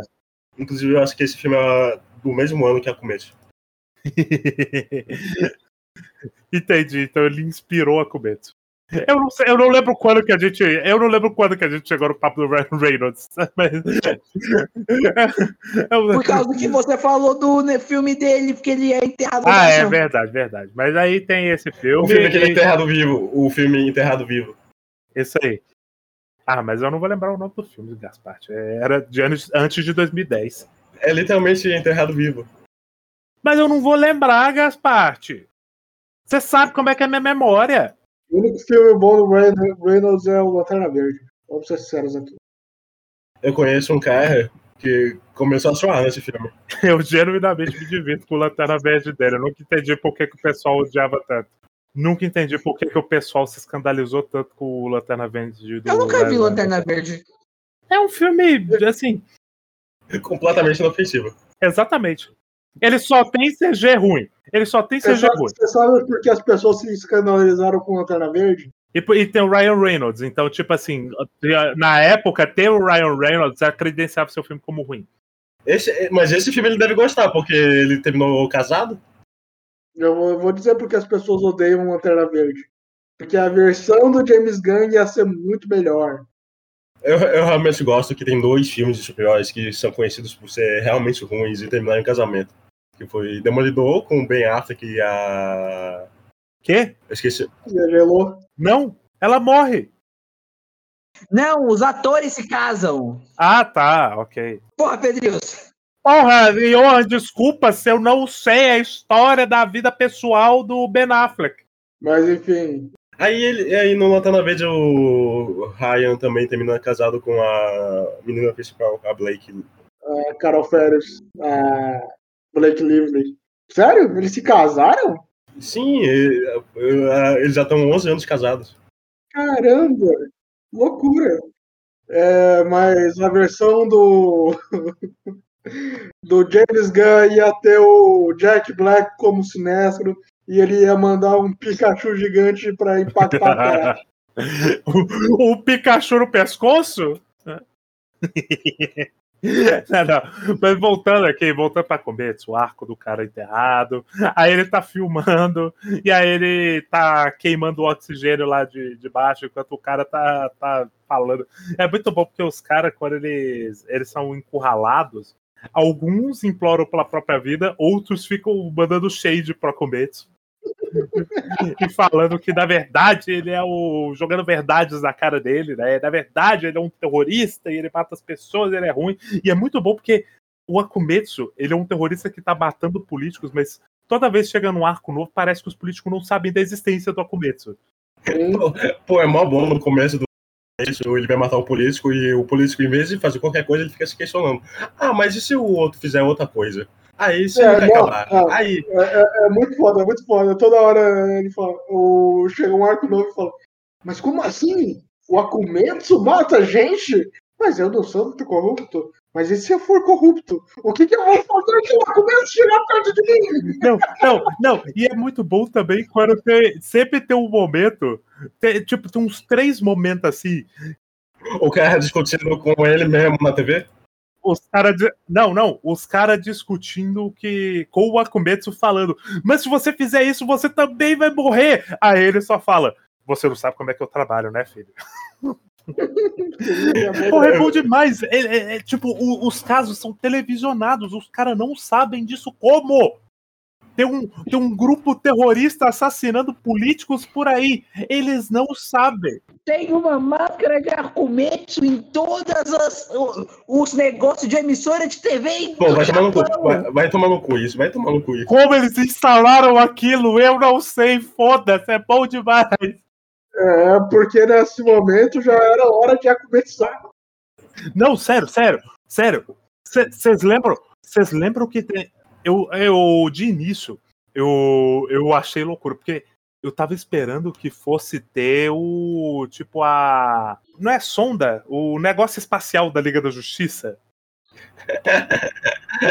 a, a torre de vigilância. O satélite de vigilância.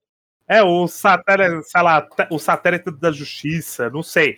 Que é o, a Liga da Justiça fica no espaço.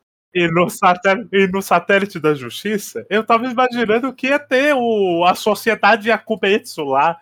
Não, não era, não era exatamente isso. Era só um satélite que tava, tava redirecionando o sinal de memória do Akumetsu pra base deles. Que depois é a máscara que faz isso.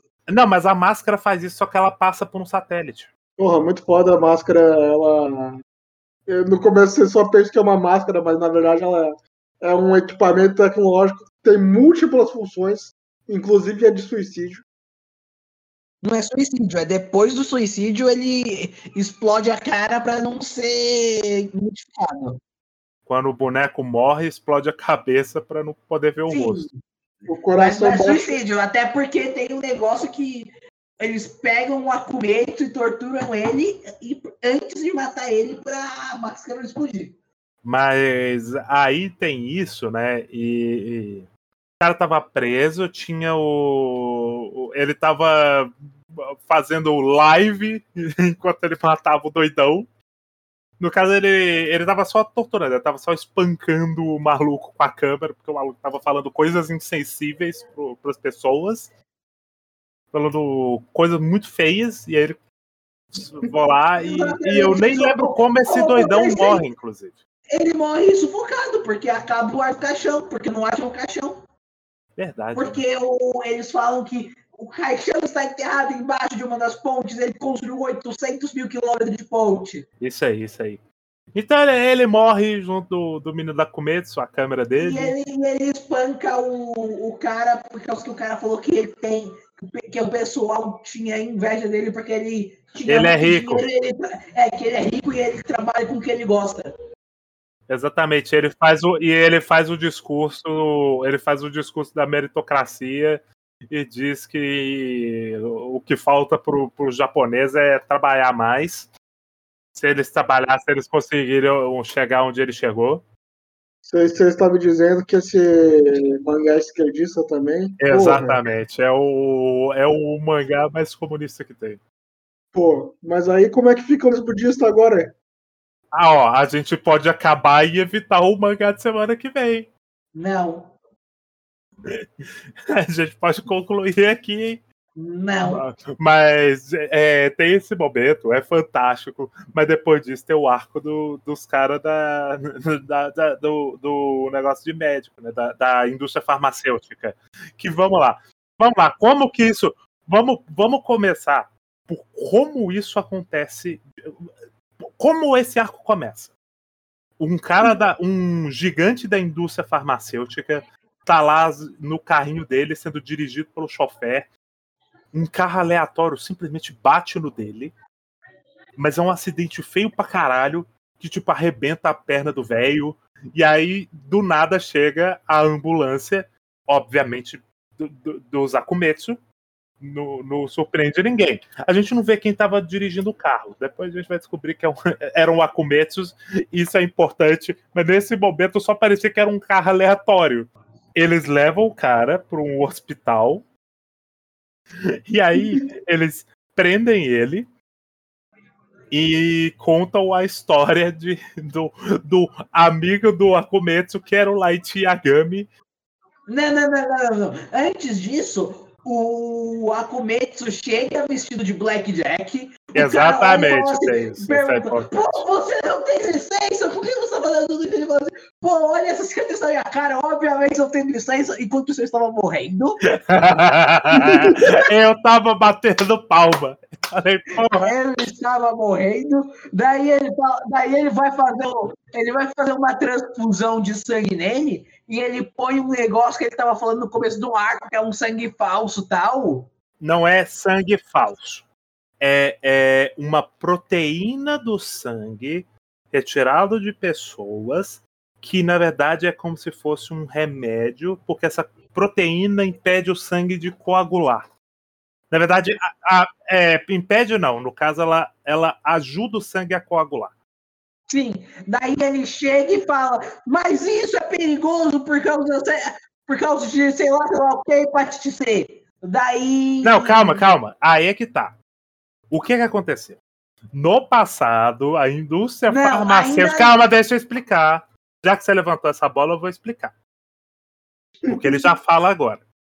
A parada é que o maluco da indústria farmacêutica era o chefe do- de um processo de pesquisa que autorizou que eles fizessem pesquisa com sangue de um criminoso é, que aparentemente eles saíam arrancando o sangue das pessoas é, sem autorização para fazer essas pesquisas e eles tiraram de um maluco que estava preso e que ele era, sei lá, usuário de drogas, ele vivia uma vida complicada, ele tinha hepatite C. E aí eles usaram a- a, é, essa pesquisa, usaram o sangue dele para fazer essa pesquisa para tirar essa proteína que ia ajudar as pessoas com, sei lá, fibromialgia, a doença que fazia o sangue da pessoa coagular, basicamente. E a pessoa não produzia a proteína que impedia isso, então ela eh, morria cedo. E tinha, tipo, 40 pessoas do Japão inteiro com essa doença. Uma delas veio a calhar de ser o Light Yagami, o melhor amigo do Prota. Aí, é, nessa brincadeira, o, a indústria farmacêutica injetou hepatite C no amigo do protagonista que tinha essa doença. E ele morreu de hepatite C? Não. Ele morreu da doença que ele tinha? Não. Ele desenvolveu câncer. Por causa da hepatite C. Por causa da hepatite C, ele desenvolveu câncer no fígado que se espalhou pro resto do corpo. Então eles tiveram que juntar três doenças para fazer uma.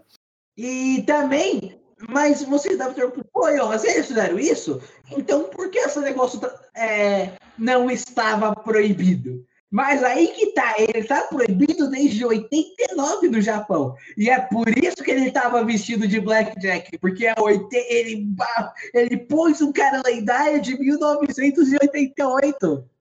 Blackjack não é de 60 e pouco? Ah, o Blackjack foi de toda a carreira do Tezuka. Porra, eu voltei, tu já tá mentindo. Não, não tem nenhuma adaptação que é de 89, alguma coisa assim. É de 73 a 83, eu tô vendo aqui. Porque do contrário, é só mais maluquice da cabeça de Johan Sudário, né? É, é só 10 anos o negócio, Eu- no final da quero carreira dele. não tinha algum motivo pra ele estar vestido de Blackjack. Não Tinha, era o arco dos médicos. Era medicina, Johan. É, Blackjack é médico. Porra, pior que ele faz um monte de outra referência a Astro Boy. Cadê o Hit aqui? Isso marca ele. Marca ele. Mas aí a gente entra no arco do flashback do, do show. Que é, é, é ele com o amiguinho dele, que é o Light Yagami, que é um. Sério, gente. Ele não é só o Light Yagami em, em estética. Aparência, design. Aparece. Não, ele começa e ele tem. Ele, ele, ele maltrata um professor falando que ele ganha muito mais do que o professor. E aí depois tem um momento dele, dele pensando como ele é superior a todo mundo, todo mundo ao redor dele é lixo. E aí aparece o brother dele, que quebra isso.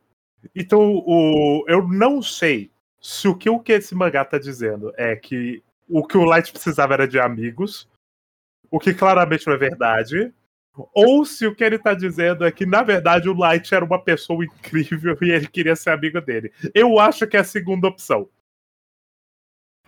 Eu acho que é. Eu acho que é um pouco dos dois, um pouco dos dois. Ó, ó, ó, ó, ó, vou dizer aqui. Se o Light fosse amigo do Akumetsu, ele seria uma pessoa melhor. Entendi, Skag. Entendi. Ele seria mais burro, né? Sim, mais burro. O Akumetsu não ia morrer pelo. pelo Death Note, hein? Não ia, porque ninguém sabe o nome do Akumetsu. O Akumetsu não tem nome, são vários nomes. São vários nomes e todo mundo com o mesmo rosto. É, ele. Ele ia. ele- todos têm o mesmo DNA, mas são só. Mas é um monte de clone.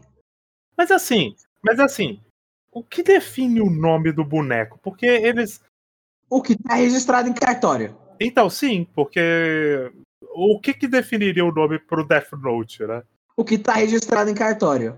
O Death Note. Então, então quer dizer que Death Note é transfóbico? Sim. Mas aí você não precisa ir muito longe na, na vida do, do Oba pra pensar nisso. Eu tenho certeza que Eu tô, sim. falando, eu tô falando do conceito de Death Note. Death Note não trata desse assunto, então eu, eu pensando em especificamente Death Note, eu não consigo cravar isso. Mas, assim, dá pra registrar nome social em cartório. Não sei se no Japão, né? Talvez no Japão não dê, mas no Brasil. não, no exemplo, Japão dá. tem uma lei que proíbe é, a pessoa de mudar de nome oficialmente sem é, ter a mudança de sexo ou ser esterilizada. Ok, então a gente precisa começar o Japão. Então só basta ser um nascimento não registrado que, foda-se, ganhou do Death Note. Tipo isso. Exatamente. Eu acho que o Death Note funciona com nome social. Eu também sou desse time. Não funciona porque ele não escreveu L ali e o L morreu.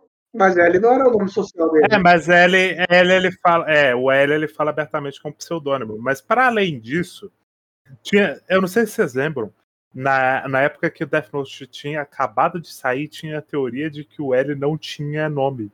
Como ele era um órfão, nunca registraram ele cartório. E por isso ele não tinha morrido. O órfão não tem nome, faz Que sentido. na verdade caralho. fazia parte do plano dele. Ele nunca morreu pro, pro Death Note. Por algum motivo ele sumiu da história e foi fazer outros rolês. Ele cansou, cansou dessa investigação. Exatamente. Ele queria, ele queria parar de ser detetive e ser lutador de capoeira. Inclusive, vou falar que o. Vou falar que o, o final do filme é melhor porque o L ganha do Light porque ele escreveu o nome do Death Note antes. Então. Então tem um filme todo que se passa depois que o Light morre, porque ele é morto pelo Ryuk. Que é o L andando pelo mundo salvando as pessoas antes de morrer. Entendo. Entendo. E é o anti-Tokyo Snowboard Squad, de alguma forma. Compreendi. Mas Eu não. voltando, voltando, voltando, voltando aqui, voltando aqui. O, o show tá com o amigo dele que vai morrer em 30 minutos. Ele tem. De ele câncer. tem exatamente, ele tem fibromialgia, hepatite C e câncer. Porque, é, vale lembrar, ele tem as três doenças, ele não foi curado de nenhuma delas, mas o que vai matar ele é o câncer. Só o câncer. E aí, o... é muito bom porque eles têm o, o- um arco, tipo, curtindo a vida doidado, tá ligado? Ele leva o, Sim. o brother pra casa dele, mostra lá, tem o, ter um carro esportivo, leva o moleque para dar um rolê, aí eles se divertem, eles falam da. Do, de, o, o, Light fala pro, pro menino lá começo como tá tudo errado na política do Japão. E a gente precisa dar um jeito nisso. E o Akumetsu só vai entender isso depois que o amigo, o brother dele morre de câncer. E só de câncer, não de hepatite C, nem de fibromialgia. O, o, o Akumetsu, o menino Akumetsu, o, o, moleque, o moleque sabendo que ia morrer, eles estão lanchando numa. Eles estão numa lanchonete comum, assim. O moleque sai e, e, pula na frente de um caminhão, mas o menino Akumetsu sai antes e empurra ele, salva ele do Isekai. Mas aí o menino Akumetsu não é mandado pro Isekai e pega o carro esportivo do brother, vai atrás da máscara para baixar as memórias dele. É o grande plot twist, né? E todo arco a gente termina com pelo menos um Akumetsu morrendo, mas desse não. Ele, no caso, ele morre, mas ele não morreu para matar alguém, ele morreu para salvar alguém. Ele morre, e o Akumetsu nasceu disso. Exatamente. Nesse momento ele não, ele não era reaça. Exatamente, eles aperfeiçoam a habilidade de transfusão de memória. transfusão de memória é foda. Eu gosto muito do conceito que tem uma conspiração de clonagem. Estão colando. Não, teve todo, teve todo um mangá antes de uma conspiração de clonagem que a gente nunca vê. Eu, eu gosto muito que tá, tá, um, tá, tendo um lugar que tá clonando a mesma pessoa infinitamente. Mas por, por algum motivo não estão fazendo nada com o clone, estão jogando só o clone para trabalhar.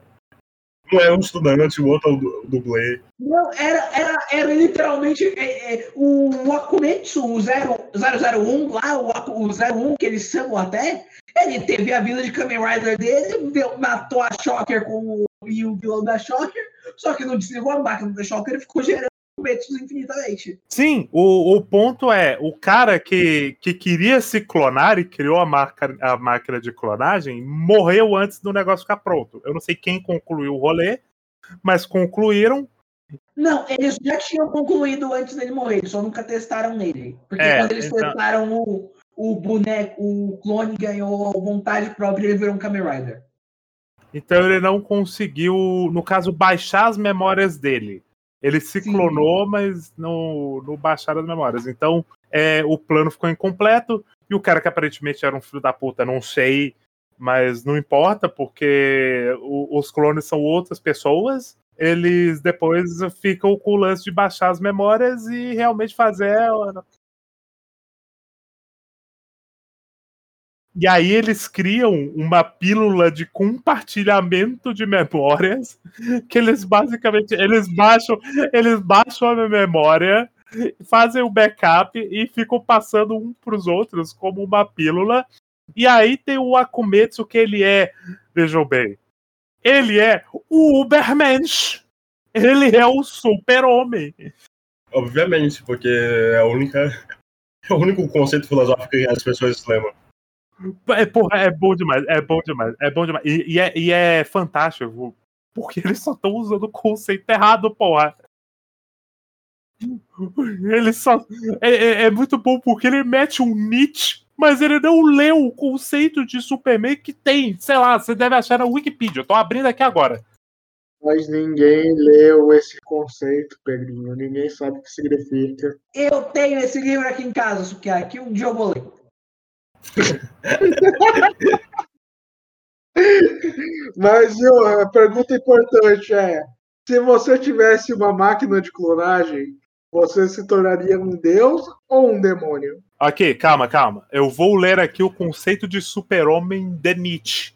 Super-homem como proposta para a superação do homem a partir de uma força oriunda do próprio indivíduo por ele se encontrar nele mesmo, a fim de transvalorar dicotomias, erros e preconceitos que negavam a existência. Mas ele faz isso só que literalmente. Ele se encontra nele mesmo. Ele se encontra nos clones, Pedrinho.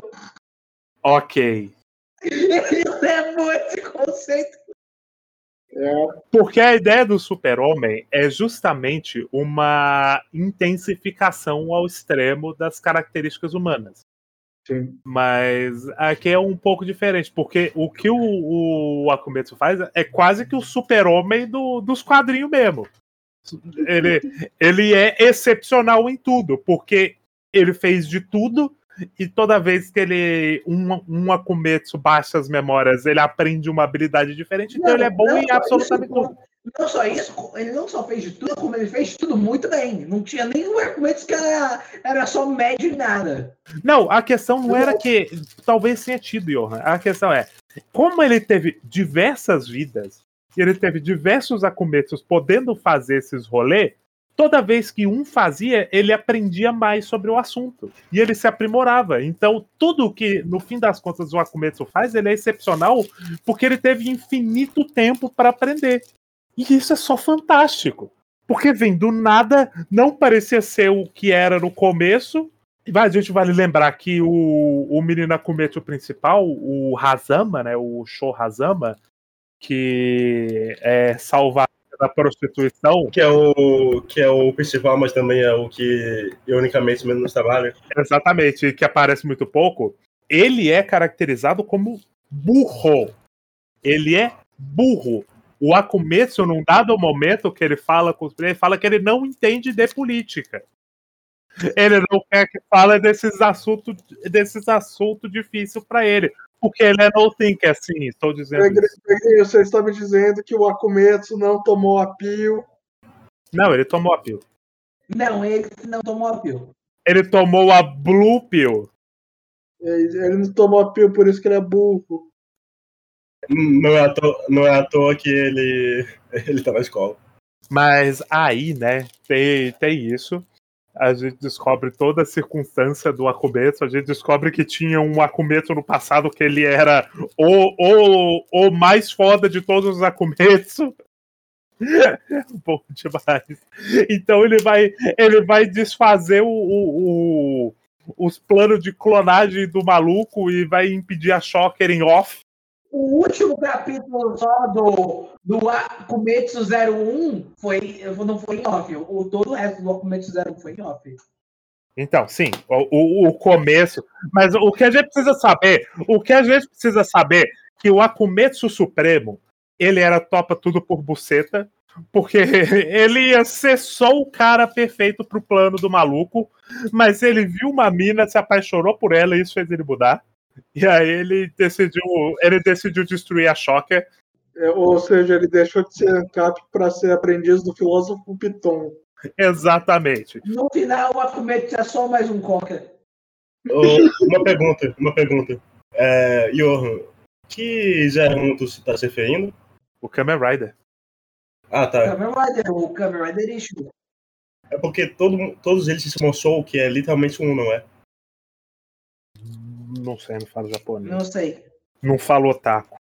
O Soul, o Soul é. li- Soul literalmente é um. Em, diz, em, dado momen- em, dado, em dado momento tem um- uma parte do, da scan que fala isso. Então tá. Mas aí, né, tem, tem isso. E a gente volta pro arco do amigo do protagonista morrendo. Porque nada disso importa, é fantástico. Só aconteceu porque ele queria, ele queria ter uma referência mais direta a, a Kamen Rider. Ele, e ele queria fazer show-off da tecnologia de clonagem dele. E ele também queria fazer show-off do, do, do Akumetsu Supremo, então ele dá um tiro tão preciso que ele, ele evita os pontos vitais da mina, atravessa ela e mata o maluco atrás dela. Eu já vi isso num filme, não vou lembrar em qual. O procurado, talvez? Mas aí ele não atira pela moça, né? Ele faz uma. Ele, faz um tiro com. Não, mas eu acho que tem um tiro que ele, ele atira através de alguém também. Não, é literalmente o tiro final do, do negócio. Mas eu não vou lembrar qual filme, mas eu já vi isso no filme. Pô, é Jojo Parte 7, onde tem aquela família maluca que dá um tiro através do filho para o sangue dele pegar no Jojo e eles poderem localizar o Jojo. Porra, mas, enfim. Tem, tem esse momento, ele não importa, ele é completamente esquecido pela história. A gente volta pro arco do Light morrendo de câncer, não de hepatite C nem de fibromialgia. É porque câncer é mais agressivo. E eles iam clonar ele. Eles, eles queriam clonar ele, mas não deu tempo porque o câncer foi mais rápido do que. Não, é, o que também não faria muito sentido, porque se eles clonassem ele no ponto atual, eles também iam clonar a hepatite C, a fibromialgia e o câncer. Não, não, não iam porque eles. E eu, deixa eu te falar um negócio, a doença, ela não tá no teu DNA, não. Às vezes tá, você tem, você tem, você pode ter predisposição, mas É disposição, mas literalmente a doença não. É, a, ele só não teria a, a hepatite C e, a- e o câncer, mas a fibromialgia ainda estaria lá. É, porque o negócio da fibromialgia não foi que ele, ele pegou por causa que a mãe dele recebeu a transfusão no útero, alguma coisa assim? Não, predisposição genética. É, isso aí é doença de, é, degenerativa, predisposição genética. E ele também tinha predisposição genética a câncer, tem mais essa. Mas ele só pegou o câncer por conta da hepatite C. Então, doideira, isso aí. Esse maluco era filho de, de 37 cruzamentos de primos. 37 geração de primos comendo. Só tomava miojo no almoço, Exatamente. não tomava Então- água, tomava energético. Então, assim, o, o- é, se eles clonassem ele, ele ainda ia ter a fibromialgia, a predisposição ao câncer, mas ele não, ele não começaria com essas doenças e ele teria mais tempo para se preparar para cuidar delas e reduzir né, a, É a porque chance se ele de for, ter. eles ficassem clonando ele para sempre, uma hora eles iam pegar, eles iam conseguir fazer a cura do câncer e da fibromialgia. Sabe a parte que eu acho engraçado? É que eles podiam pegar as memórias e o DNA dele. Não, mas aí é que tá. A tecnologia, o DNA ok, mas as memórias não dava porque a tecnologia ela foi pensada para funcionar especificamente no doidão que criou ela. Por isso que eles tinham que adaptar ela para fazer com o cara, com o Light. Era quem? Eu acho que era quem, né? O nome dele. É Katsu, Katsu, Katsuhiro. Acho que era Katsuragi. Não, Katsuragi é um que morreu, um dos clones. Você sabe que ele morreu, né? Gaspar? De câncer, não de fibromialgia nem de hepatite C. Não, é, é Kei Katsuhiro, Kei Katsuhiro. Tô com a página aqui aberta. Mas aí, ele. Eles não tinham como copiar as memórias deles, tinham que fazer adaptação. Eles fazem isso. Eu não sei se com a ajuda da namorada do moleque ou não. Acho que ela só tava lá pra ser a mulher na geladeira. Olha como ela tá sofrendo, o namorado dela tá morrendo. E aí ela se muda. E depois ela vira fã do Akumetsu. E ela sabe da história do, da planta de clonagem junto com o moleque. Ela foi junto, né? Sim, ela foi. é, E é muito bom porque o, o- tem a grande, a grande frase do quando o, o clone sai da, da do, do, do vidrinho que ele ele fala, pô, cara, você tá de boa comigo pelado na frente da sua mina? Aí, literalmente, ela vira de costas enquanto eles se abraçam. E aí tem isso, e tem o processo da morte lenta do moleque, mas ele, Não é tão bom. lenta, na verdade. que não é tão lenta, mas ele, ele dá tempo dele escrever o último capítulo do livro dele, que é um livro que fala sobre como o Japão vai acabar em 50 anos. Mas o, o, O o, super-homem vai salvar. o super-homem vai voltar no tempo para salvar o, o Japão. E o nome dele era Light Yagami. É show. Não, não. Ele, é, o nome do boneco é show, é inspirado no cara, que é literalmente ele. E aí, por isso o show decide Akumetsa. Porque ele vai salvar o Japão, porque o Light Yagami ensinou política pra ele. Não é ele que vai salvar o Japão, é o Koizumi, por favor. Exatamente. Ele vai só criar circunstâncias propícias para isso. Que é matar todo mundo que se opõe. E um cara que só. E um cara que só tá. E um cara que só tinha hobby. Não, não, não. E é muito bom, porque depois a gente vai ter um, Bobeto, né? O Bobeto, que é tipo aquele filme do Shyamalan, do O Fim dos Tempos, que o, as pessoas começam a se atirar dos prédios. Só que aí o Akumetsu se atirando dos prédios com a galera. E aí, ele faz isso com todo mundo do partido do Koizumi. Então, ele não ia ter mais apoio na Câmara. né? A menos que, sei lá, o, o- na verdade, o, o Akumetsu matou todo mundo. Ele exterminou todo mundo. Do- O Koizumi é o último político do Japão. Não só do partido do Koizumi, como ele também faz isso com todo o pessoal do Correio Japonês. Sim, Eu tô sim. ligado o partido do Koizumi é o maior partido do Japão, né? Exatamente. É, tipo, Não era mais. partido- Exatamente, ele matou todo o partido por eliminação, agora ele é o menor. Tem um cara. Ele não, ia, ele não ia ter mais apoio na Câmara. Ou, ou seja, esse mangá na verdade é comunista, porque quando você tira todo mundo do partido do Koizumi.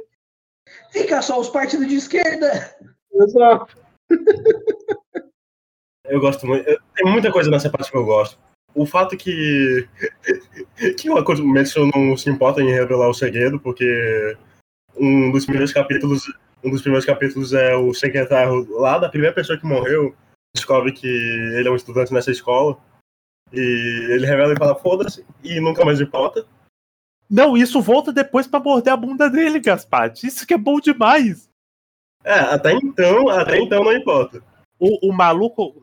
O, o cara que morre no primeiro arco de Akumetsu, que esse doidão trabalhava pra ele, ele vai atrás da neta do cara e fica implorando pela possibilidade de contar pra ela quem matou o avô dela. Porque ela tá tipo, não, que stalker nojento, sai daqui, cara. E nunca ouve ele. E ele só fica, não, deixa, deixa, por favor. Até que um dia ela se cansa, ele invade a casa dela, o segurança rende ele. Aí ela para, tá, eu vou ouvir o que você tem a dizer. Aí ela fala, ah, vamos atrás desse moleque. E aí eles vão atrás dele na escola. E ali começa o arco do golpe de estado da Yakuza, porra. Isso. Esse mangá é perfeito! Perfeito! É muito bom, é muito bom. Porra. Quando, quando ele. Quando ele mostra a cabeça do, de um do pessoal do Congresso, aí tem uma censura e ele fala: Ah, isso tá muito bizarro, então eu vou censurar. Não, não, não. É o, Pô, o tem- tem olhar, acabei o olhar de desespero dele. Aí, eles fazem uma piada com isso, é bom demais. Tem, tem um momento no começo, tem um momento no começo que eu não tô lembrado. Eu não sei se isso é uma piada da, da Scan ou se é uma piada, uma piada do mangá original, porque é um momento que eles estão cantando uma música famosa, famosa que começa, que começa a escrever na tela. Às vezes não pode colocar a letra dessa música porque ela tem copyright. Aí é tipo eu isso, é mas sem vezes. Ou eu acho que isso é coisa do mangá original. É porque onde está colocado esse texto costuma muito ser onde Scan coloca no- nota de tradutor. Ah, mas aí não faz sentido ser coisa do, da Scan, esse negócio do mangá original. Do, do, do- do- música copyright. Vocês têm ideia qual música De é qualquer essa? jeito, eu achei engraçado. Vocês sabem que música é essa? Eu não entendi a referência. Eu não sei se é uma referência de fato. E também é muito no começo. É muito no começo, então eu não tava me importando, me importando com esse mangá. Vocês falam a música que a banda dos Akumetsu canta? Não a dos- que a banda de Akumetsu canta, a outra que canta quando aparece o Akun pela primeira vez. Não, quando aparece um monte de, de Akumetsu, a primeira vez que aparece um monte de Akumetsu, Eles são a banda de rock. cantando. Não, é, a- É quando aparece o Ametsu pela primeira vez, quando ele vai dar a primeira entrevista na TV. É, eu não sei. Eu não lembro, melhor dizendo. Mas... é, é bem no começo. É, é muito provável que tu não prestou atenção nesse ponto, porque é a parte que é só foda-se do. A Exatamente. banda, de rock, a, ban- a banda de rock é tipo lá no 120. É, é- sim, sim. E é eles cantando sobre como o imposto é roubo e, os políticos têm todos que morrer. E a música que eles cantam é. A Scan colocou um, um negócio do YouTube. Caramba. Assim, qual scan que você leu, Gaspar? Porque a que eu vi era só uma letra genérica falando sobre isso. Não, eu tô falando. no- na nota de tradutor, eles colocam um asterisco e colocam. Não, Pesquisa tá YouTube, pensando- Hobby. Ra- Não, o Pedrinho tá pensando na outra banda de Akumetsu, Não, não, é- do arco do. eu- eu tô do falando Correio. Dessa, ban- dessa banda, que é eles, a banda de rock. Que é muito bom, porque eles, eles, eles fingem que eles estão fazendo o show deles num lugar, mas na verdade eles estavam fazendo bem na, na frente da sede dos Correios. E aí eles. A polícia, a polícia vai pro lugar. A polícia vai pro, pro lugar falso para depois descobrir que eles não estavam lá e tira eles do lugar, mas não faz diferença, porque depois a polícia só volta. E aí começa. Era para eles capturarem os Akumetsus vivos, mas eles só matam eles mesmos. Então. Eles, eles começam a se jogar junto com os, junto com os carteiros. Mas aí tem um que eles só metem um balaço na testa dele. Eu não sei se é porque ele tava perto do Koizumi, eles acharam que ele ia matar o Koizumi. O Murasa, no caso. Koizumi. Murasa, isso que é. Para de colocar política no meu mangá. Eu parar de colocar política no seu mangá de política. Isso aí. Mas isso aí. Aí tem esse arco, eles começam a, a, se jogar do prédio com os doidão. Aí tem o doidão que fala: pô, mas me matar não vai mudar nada. Eu só, eu só tava seguindo a ordem do meu chefe. Ah, quem é seu chefe? Ah, é fulano. E onde que ele tá? Aqui em cima. Aí eles explodem o teto, vão, sobem junto, pegam o outro cara e jogam ele também. Ele tem um livro com o, o endereço, com o endereço, com o, a planta de todo mundo do correio e aparentemente isso é vendido para qualquer um. Porra, é bom demais. Aí eles começam uma, uma simbologia visual que o mangá tenta fazer é que o cabelo deles começa a escurecer em certos momentos. E cada vez fica mais escurecendo até chegar na metade. A metade fica na parte dos correios. Que nem o veste, o estouro da boiada. Ninguém fala disso. Exatamente. Mas aí, né, tem isso. Ele, eles começam a se matar pulando do prédio. Eles fazem a limpa no partido do Koizumi. Aí depois tem. É, no, e na sede dos Correios. O que só me leva a crer que. Eu falei na sede dos Correios. Que, é, e o que só me leva a crer que não tem mais carteiro no Japão. Acabou carteiro. Tem carteiro, mas não tem chefe dos Correios. Eles mataram o chefe. Eles mataram com armas, armas que foram em formatos de guitarra. Eles mataram com a arma de Deus, a gravidade. o problema é o comando, não os comandados. Eu, pu... eu só pulei do prédio. Quem matou foi Deus.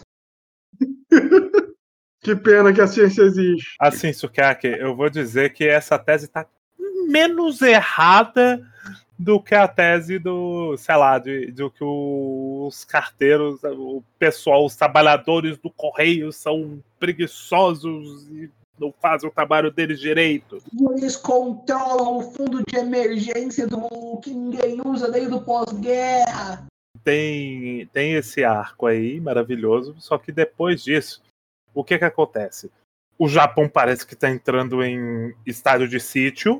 Entrou em estádio de sítio. Então, mas eles não falam literalmente isso. Só parece que é porque eles prendem o o Koizumi no o, o Murasa. É porque na cabeça do autor, se, se eles matarem todo mundo do partido do Koizumi, sobra só o Koizumi e a Yakuza. E a Yakuza vai lá e toma conta do país. Mas é tipo isso. É, é, é, literalmente, eu não tô brincando, gente. Ocorre uma tentativa de golpe de Estado da Yakuza. Porque a Yakuza é a, a entidade mais patriótica do Japão. Eles, eles falam isso literalmente. Ó, oh, não tá errado. Calma, calma. Não tá errado, de forma alguma não tá errado. Mas eu gosto muito, eu gosto muito, porque o que que eles fazem? Eles colocam a Yakuza como um mal, mas o menor dos males. Porque a Yakuza é tipo. A, a, então, a, a, Não, é diferente. Porque a, o ponto da Yakuza é que, tipo assim, eles estão preocupados com o bem-estar do Japão. E tem o lance de que a Yakuza era. Eu já li umas coisas sobre isso, mas eu não, não, não sou muito entendido desse assunto. Mas é, eu, eu já li sobre como o, o governo do Japão pós-guerra usava a Yakuza até pela falta de força é, da polícia. A polícia era muito fraca. A Yakuza era basicamente usada para reprimir manifestação. é, É, Yakuza era basicamente um estado paralelo, né? Sim. Não, mas mais do que um estado paralelo, eles eram o. Os milicianos. Exatamente, eles eram os camisas negras do, do, do estado. Então, tipo, tinha manifestação, a Yakuza ia lá e descia a porrada, matava. Eles davam cabo disso. Ah, é, é, sei lá, organizações comunistas, eles falam isso literalmente, inclusive nesse momento o, o, o Akumetsu ele começa a escancarar o anticomunismo dele também. E, e ele começa muito a bater Temos que nessa tecla. admitir, temos que admitir, admitir que demorou. Exatamente. Eu, eu- já, tinha esse, já tinha esse feeling, mas nesse momento ele começa a falar textualmente da- do, do pânico anticomunista. E, pô, a gente salvou o Japão. O, o- o- os Yakuza são meio que os caras que eles, eles, eles sabem fazer as coisas, sabe? Então, é, eles são o primeiro momento em que os Akumetsu são postos contra a parede, quando eles têm que enfrentar os Yakuza. Porque os Yakuza estão dispostos a botar a mão na massa, os Yakuza explodem um, um armazém com, com um adolescente dentro. Eles Os Yakuza, um adolescente. os Yakuza tiram arma do cu. Não sei como. Porque, velho, é muito bom porque eles metem que não tá muito fácil conseguir arma hoje em dia. De onde isso veio, irmão? Isso foi 20 anos antes do assassinato do Shinzo Abe. Pegreio, Pegreio. Vocês não se lembram do arco do professor que ele dava o pulo em Okinawa e achava arma? Sim, sim, não, tem isso também, mas ali eu, eu não sei de onde veio, eu só supus que é. Ou se que a que a tua família é uma traficante de armas, eu não tô sabendo. Porque de alguma maneira ele conseguiu impri- é, é, imprimir, não, né? Importar as armas, tá. Era um momento, mas depois todo mundo tem arma nessa porra. Todo mundo tem arma. A arma, ó, o, é- é, força de segurança, as forças de, de defesa, tudo armada. Armada até os dentes. Polícia, armada até os dentes. A Kumetsu, a Maria, botar o dente. A Kumetsu, armada até os dentes. Um professor do ensino médio consegue uma sniper. Sim, sim, não. Os caras chegam e invadem uma escola, todo mundo de metranca, tá ligado? É, é, é, é fantástico, é fantástico. Todo mundo. Cara, vi- vira o Texas essa porra num, num dado momento. Todo mundo tem arma. Todo mundo tem arma. É o sonho do Paulo Cogos. O, o, o Akumetsu, ele é realmente um mangá ANCAP. Porque é o, é o sonho do ANCAP. Todo mundo vai ter arma. E todo mundo vai atirar em político corrupto. E, e o, e o Akumetsu começa a bater muito nessa tecla. E eu acho, eu acho muito interessante como o Akumetsu fala muito do- é, nessa altura de pós-guerra. Uhum. Do período pós-guerra e, e de como o, a recessão, né, a semente da recessão que o Japão passa, nasceu no pós-guerra. E ele fala também da questão. Tá ligado quando o americano faz filmes sobre a guerra do Vietnã? E é sempre Sim. da perspectiva do soldado americano que voltou traumatizado do Vietnã. E que a sociedade americana fora do filme caga completamente pra ele. Exatamente. Mas geralmente cagando pro aspecto de que foda-se o soldado que foi pro Vietnã matar gente lá. Porque muito mais do que soldado americano traumatizado, tem vietnamitas traumatizados por essa porra de guerra porque os Estados Unidos chegaram tacando fogo no- nas pessoas e bomba. Então é esse nível de cinismo. É os caras falando, pô, a gente foi pra essa guerra, o nosso povo teve que guerrear, não dizendo que esteja errado. É que a forma como eles invisibilizam um outro ponto da história que é muito mais importante, pra mim é só bizarro. Porque é um umbiguismo assustador.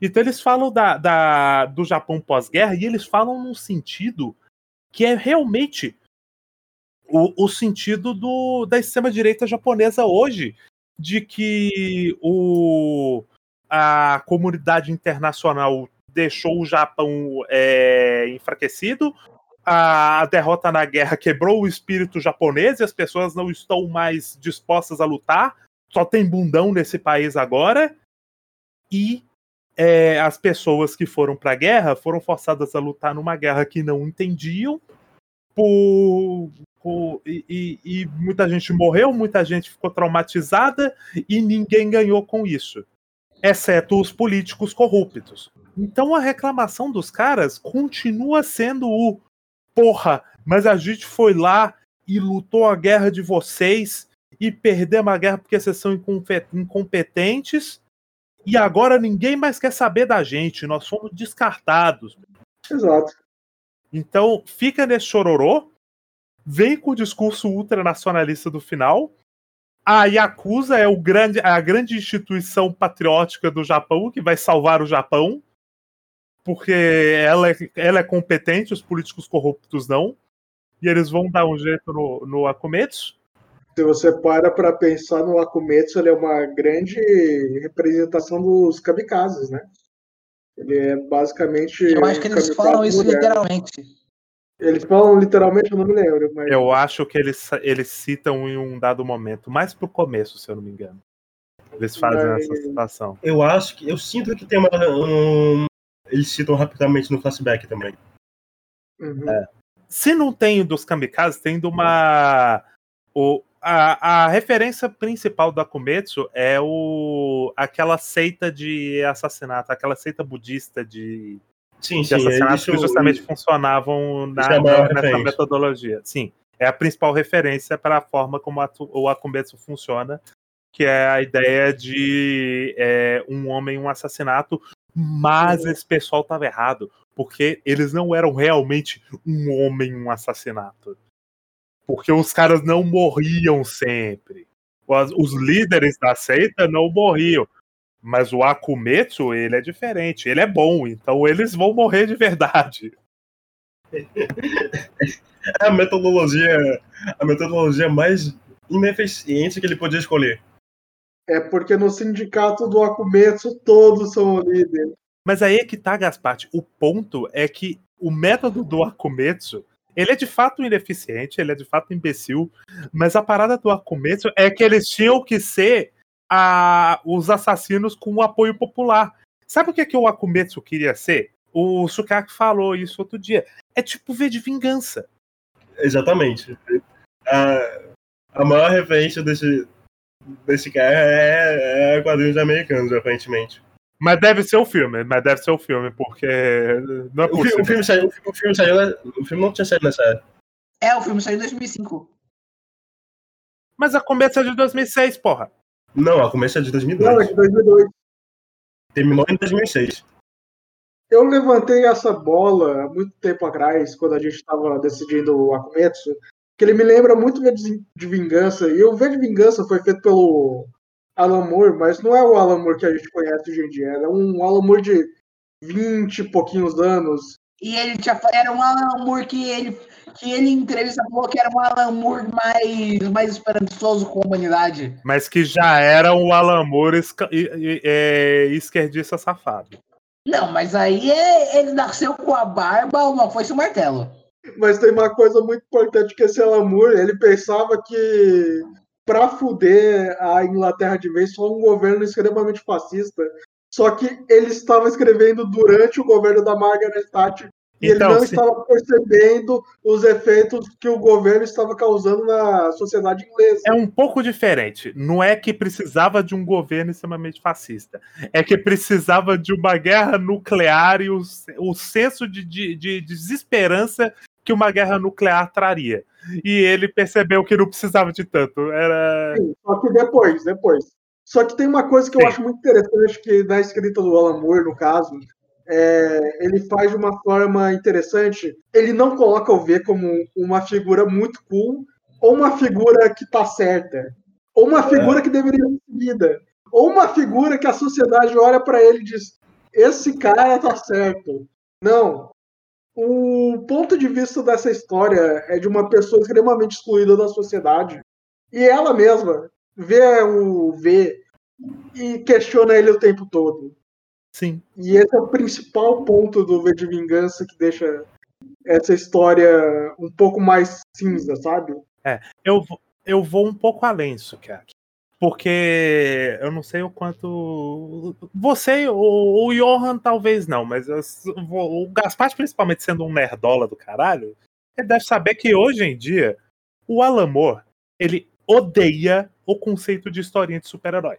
Ele não odeia exatamente. Ele odeia, ele odeia, ele odeia, ele odeia, ele odeia, ele odeia, e ele Não, não, fala não. que ele odeia, ele fala Não, que é uma não, merda. não, não, não. E ele fala que super-herói é coisa de fascista. De Onde tu ouviu. Calma, calma, Sukiyaki, eu vou, eu vou quebrar com a cara dele. De onde, onde tu viu isso? Na internet. Depois eu vou pegar, eu vou internet? Um exemplo, um exemplo. Qualquer exemplo, pode ser um exemplo genérico. Onde eu tive contato primeiro com esse negócio? Foi com o vídeo do menino da sarjeta. Que ele fala disso, e aí depois eu fui atrás da entrevista do Alan Moore. Então tu tá usando uma entrevista do autor? Ah, te peguei. mano. Exatamente. Mas eu já usei isso pra falar de Akumetsu. Gaspar. Agora pode, né, seu, seu esquerdista hipócrita. Exatamente. Eu sou um hipócrita que nem o Akumetsu, e ele admite isso também. Mas, é, vamos lá. Continua. Eu, obviamente eu exagerei um pouco, mas o ponto do Alan Moore é que, tipo, ele não acredita mais na questão dos super-heróis, porque super-heróis, é, eles têm um, um caráter de intervenção individual e de um autoritarismo da, da- do, do indivíduo se achar com o poder de pegar, é, tomar nas próprias mãos a, a solução do crime Exato. isso e eu tendo a concordar um pouco com o Alan Moore, sim, porque isso vem daquela ideia fascista de vigilantismo, tá ligado? Que não é essencialmente fascista, mas acaba acaba descambando pra isso, porque sei lá, a gente vê aqui no Brasil Porque é uma solução muito neoliberal. É, é uma solução simples para um problema complexo. É a que ideia, eu- é a ideia de que tudo que a gente precisa para resolver o crime é uma boa pessoa com, concentrando todo o poder em mãos e tomando as decisões sim, sozinhos. Isso para descambar para o fascismo é um pulo. E o Alan Moore fala disso, tanto que hoje ele se recusa a escrever de, de história de super-herói porque ele fala muito desse ponto. Ele realmente. O Alamur, ele gosta de super-herói, Pedrinho. Assim, Também um detalhe interessante é que ele é literalmente expulso de toda a editora possível. Sim, mas porque também ele tretou com todo mundo. Porque o Alan Moore é o velho mais, raci- mais racista, não. É mais, mais ranzinza que existe. Mas a filha dele diz que ele gosta de super-herói e meio seguido. Ele gosta do sigilo, é isso mesmo, Sukiaki?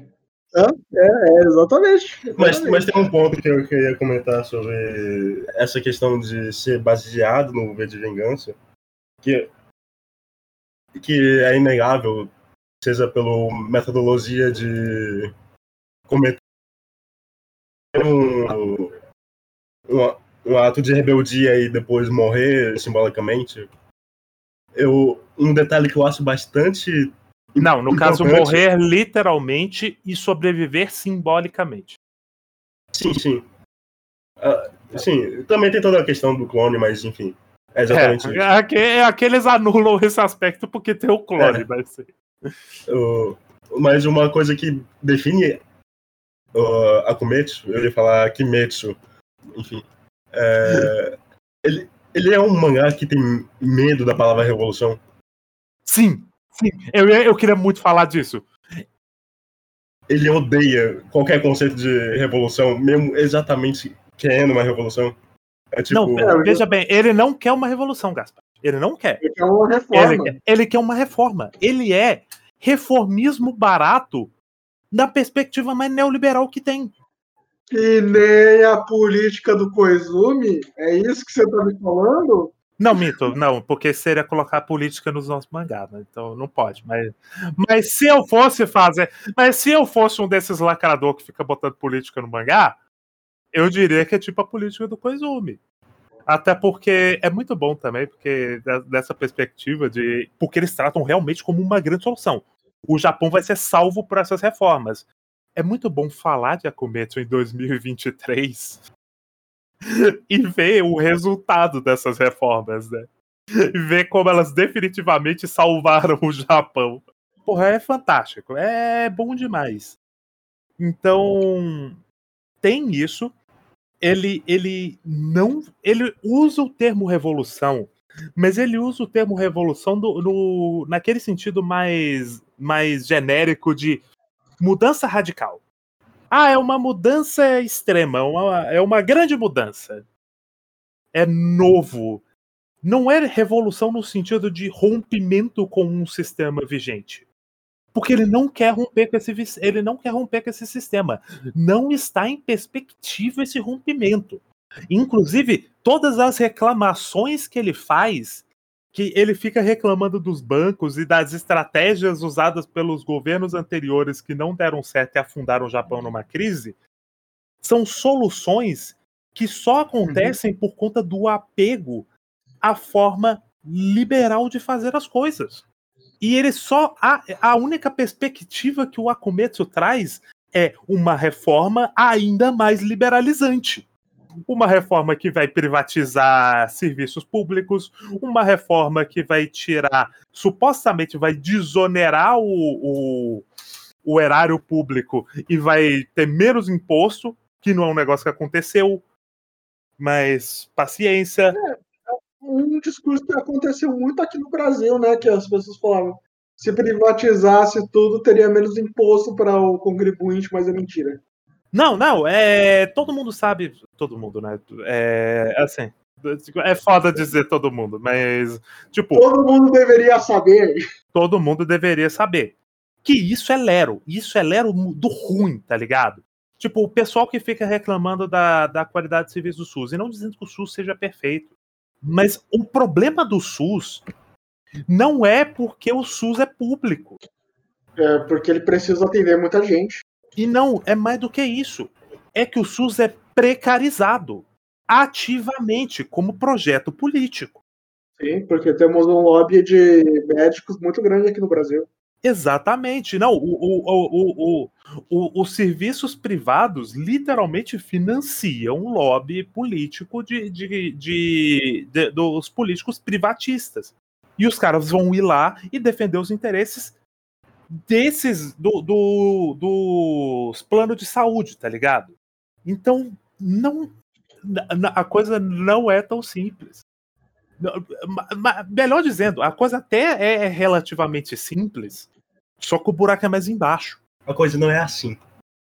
Exatamente. E, e o, a resposta do Akumetsu é para a ineficiência dos serviços públicos que foram super, superfaturados pelo, pelos políticos anteriores, é só jogar na mão da iniciativa privada. Mesmo depois deles terem sido construídos com dinheiro público. Então ele vai desonerar como o meu caralho? Meu cacete veiudo, como? Aquela mesma que incentiva o lixamento do serviço público. Sim, é bizarro. O discurso do Akumetsu, ele, ele não junta o Lé com o Cré. Só que ele faz uma maneira, como é infodump gigantesco de política. De porra nenhuma.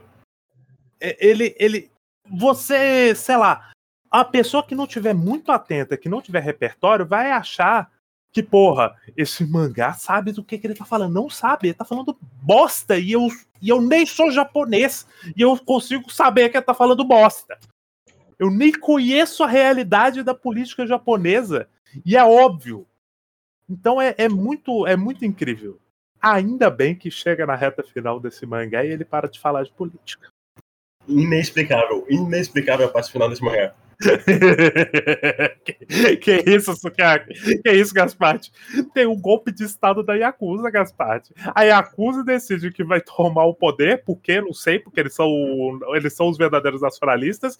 E aí, como que eles vão fazer isso? Eles vão atrás de um menino na escola e sequestrar um adolescente, e de alguma maneira eles pretendem que isso não vá a público, mas se for a público, foda-se, e aí eles vão tentar queimar, eles vão essa parte, essa parte é importante. Se for público, foda-se. Pela 15 vez, eles vão tentar incriminar o Akumetsu fazendo o Akumetsu falso, a jogada do Akumetsu falso, que ninguém caiu da primeira, da, te- da segunda, da terceira ou da quarta. Você está me falando, então, Pedrinho, que os Yakuza são a verdadeira terceira via? Aparentemente. Votem no PCC. Essa parte é importante. Porque se for por foda-se, porque mesmo a Akumetsu ser esse. Não, não, é, não é estranho falar que a Akumetsu é um movimento, né? Uhum. Não, não. O, realmente eles são. Eles são tipo, sei lá. O Akumetsu é. Ele é a figura de fora da política que começa a, a ser. Ele é um justiceiro, né? Ele é aquela Sim, sim. ideia da- de, de, do justiceiro que precisa do. Que precisa do apoio popular, porque ele tá fazendo isso pelas massas. E Sim, obviamente. sim. Ele, ele precisa de apoio popular, mas o, o público em si não faz porra nenhuma. Não, não. É uma revolta, um apoio à reforma, feito por tecnicamente uma pessoa só. Isso é bastante ridículo, porque a reta final desse mangá é inexplicável. Pequena, pequena correção, Gaspar. É feita com duas. É feita com o Akumetsu e o Koizumi. Que é, é o Murase, perdão. Eu sempre esqueço, eu me confundo. Eu me O confundo. Koizumi não é, não é consentido. né? Murase, Murase. Sim. Mas o importante é a, a, a questão do apoio. É, a questão do apoio popular do Akumetsu, ele tem, ela tem dois aspectos. O primeiro é o mangá não quer que você olhe pro herói dele como alguém ruim, que as pessoas não gostam. Então ele vai ser defendido pelo povo. E segundo, o Akumetsu e o link dele com o Murase é importante pro Murase ter apoio político para poder fazer a reforma. Apesar de que ele elimina todos os outros políticos, então eu não sei quem ia se opor à reforma do Murase. Mas a parte que eu quero falar é que é ridículo. É ridículo que simplesmente não tem nenhum movimento por parte do público. Porque a parte final desse mangá é só os soldados no meio de uma escola assassinando gente aleatória para chamar a atenção de um possível terrorista que vive na escola. É não, ridículo. calma, calma, calma. Eu, eu, eu inclusive, tô confuso com É um isso. burro assim, desde Code Geass. É, é, é muito bom, é muito bom. Porque, se eu entendi direito, a Yakuza contratou mercenários estrangeiros para se fingirem de forças de autodefesa para entrar numa escola para capturar um adolescente para fazer ele falar onde que tá o covil do mal dele. Porque o chefe da Yakuza quer virar imortal. Eu entendi certo. Vai tomar no cu os design da Yakuza. Primeiro que o velho, o chefe supremo é um velho demoníaco com, ta- com tapa-olho. E o Capanga é um cara que parece o crocodilo do Batman. Não, não, ele é Você um leão. sentiu- Você se sentiu ofendido, Gasparte? Ele é o doidão do Claymore, pô. Ele é, ele é exatamente Não, o doidão não, não, do não, não, não, não, não. Ele é o doidão do Wolf Guy. Ele é o doidão do Wolf Guy. Johan, Johan, você leu Claymore, porra. Você vai lembrar do, do maluco leão. Eu concordo com os dois. E também adendo que ele parece o. Isso isso vai deixar o Yohan puto. Ele é o cara tigre do Sengoku Yoko. Não vai me deixar Ele é um leão. Sim, ele é, eles, é muito bom, porque ele- no primeiro momento que ele aparece, tem o- a imagem de um leão de fundo, mas não é uma metáfora visual, é porque eles estão tipo num shopping e tem um letreiro com um leão ali. E eu sei porque isso não te deixa muito puto, Johan. Porque fala assim, ah, É porque o Mizukami é meio mid, então tudo que ele faz é. Que é, que- que é que esse, esse bait stealth foi tão fraco, foi tão fraco. Eu vi ele não- tão, ele- de tão longe, Não, é. Kiaki. Sim, sim, né? Já... Mas não, Você, não, melhor, já fez melhores, você já fez melhor, melhores. melhor, melhor. Não, Falando sério, é, porque vocês ficam putos porque eu não gosto do Mizukami, mas na hora de defender, vocês não defendem direito, então não é. Então, Eu vou é defender, eu vou defender o Mizukami aqui porque que aqui ele nem atacado foi, ele não é o tema do podcast e eu não preciso defender o Mizukami. Eu não preciso, você é a única pessoa que ataca ele, Sukiyaki. É muito mais fácil eu te atacar de volta. Ele nem é popular, ele nem é popular pra ser atacado. Ele vai, ele vai ter um segundo anime, um terceiro anime, Gasparte. Mas tu sabe que as mesmas pessoas que estão. As únicas pessoas que vão ver esse anime são as únicas pessoas que viram os outros dois também. Obviamente. Não, não, não, não tá tendo uma, uma, uma crescente no, no gráfico de, de pessoas que estão assistindo. É uma linha reta na, na linha das abscissas. O pior é que eu parei pra pensar aqui, como assim os outros dois? Aí eu lembrei que teve o, o, o Planet Rift. Eu- todo mundo esquece do Planet Rift. Eu não esqueço, o Planet Rift é bom. Eu não tô negando isso. Vocês sabiam que o leão foi utilizado como mascote do Koizumi? E por que ele é o vilão final? Não tenho ideia. Eu acho que é só porque eles puxaram o boneco. de- Pode ser também. Não sei, não sei. Será? Eles só copiaram. do- Eles sentiram, pô, que facções do Japão eu não ataquei. Aí ele pensou, pô, a Yakuza é uma boa. Ah, ah, eu sei, eu sei, eu sei por que, que o, o, o leão é o vilão final. Porque ele é o leão da Receita Federal. Eu não sei se a Receita Federal, se o mascote da Receita Federal no Japão é É japonês. o leão, é o leão do, do, do imposto de renda. Do pro... é, Foda que eu escuto. Eu escuto já. Eu estudo literalmente na frente da Receita Federal. Vai a comer eles, Gasparte. Pior que o lugar que eu escudo, eu escudo já. Eu estudo é, é bastante curioso porque. Porque eu, eu, eu estudo literalmente no final da cidade. Então, a única coisa que tem na minha frente é a Receita Federal e uns dois quilômetros de floresta. A gente pode começar o nosso movimento Akumetsu. Todo mundo usa uma caixa de papelão na cabeça e mata, e mata o- uns políticos corruptos. É os dois quilômetros de floresta, o rio Amazonas e nada. Então quer dizer que de vez em quando o- tem treinamento militar na área. Então de vez em quando tem uns paraquedistas caindo.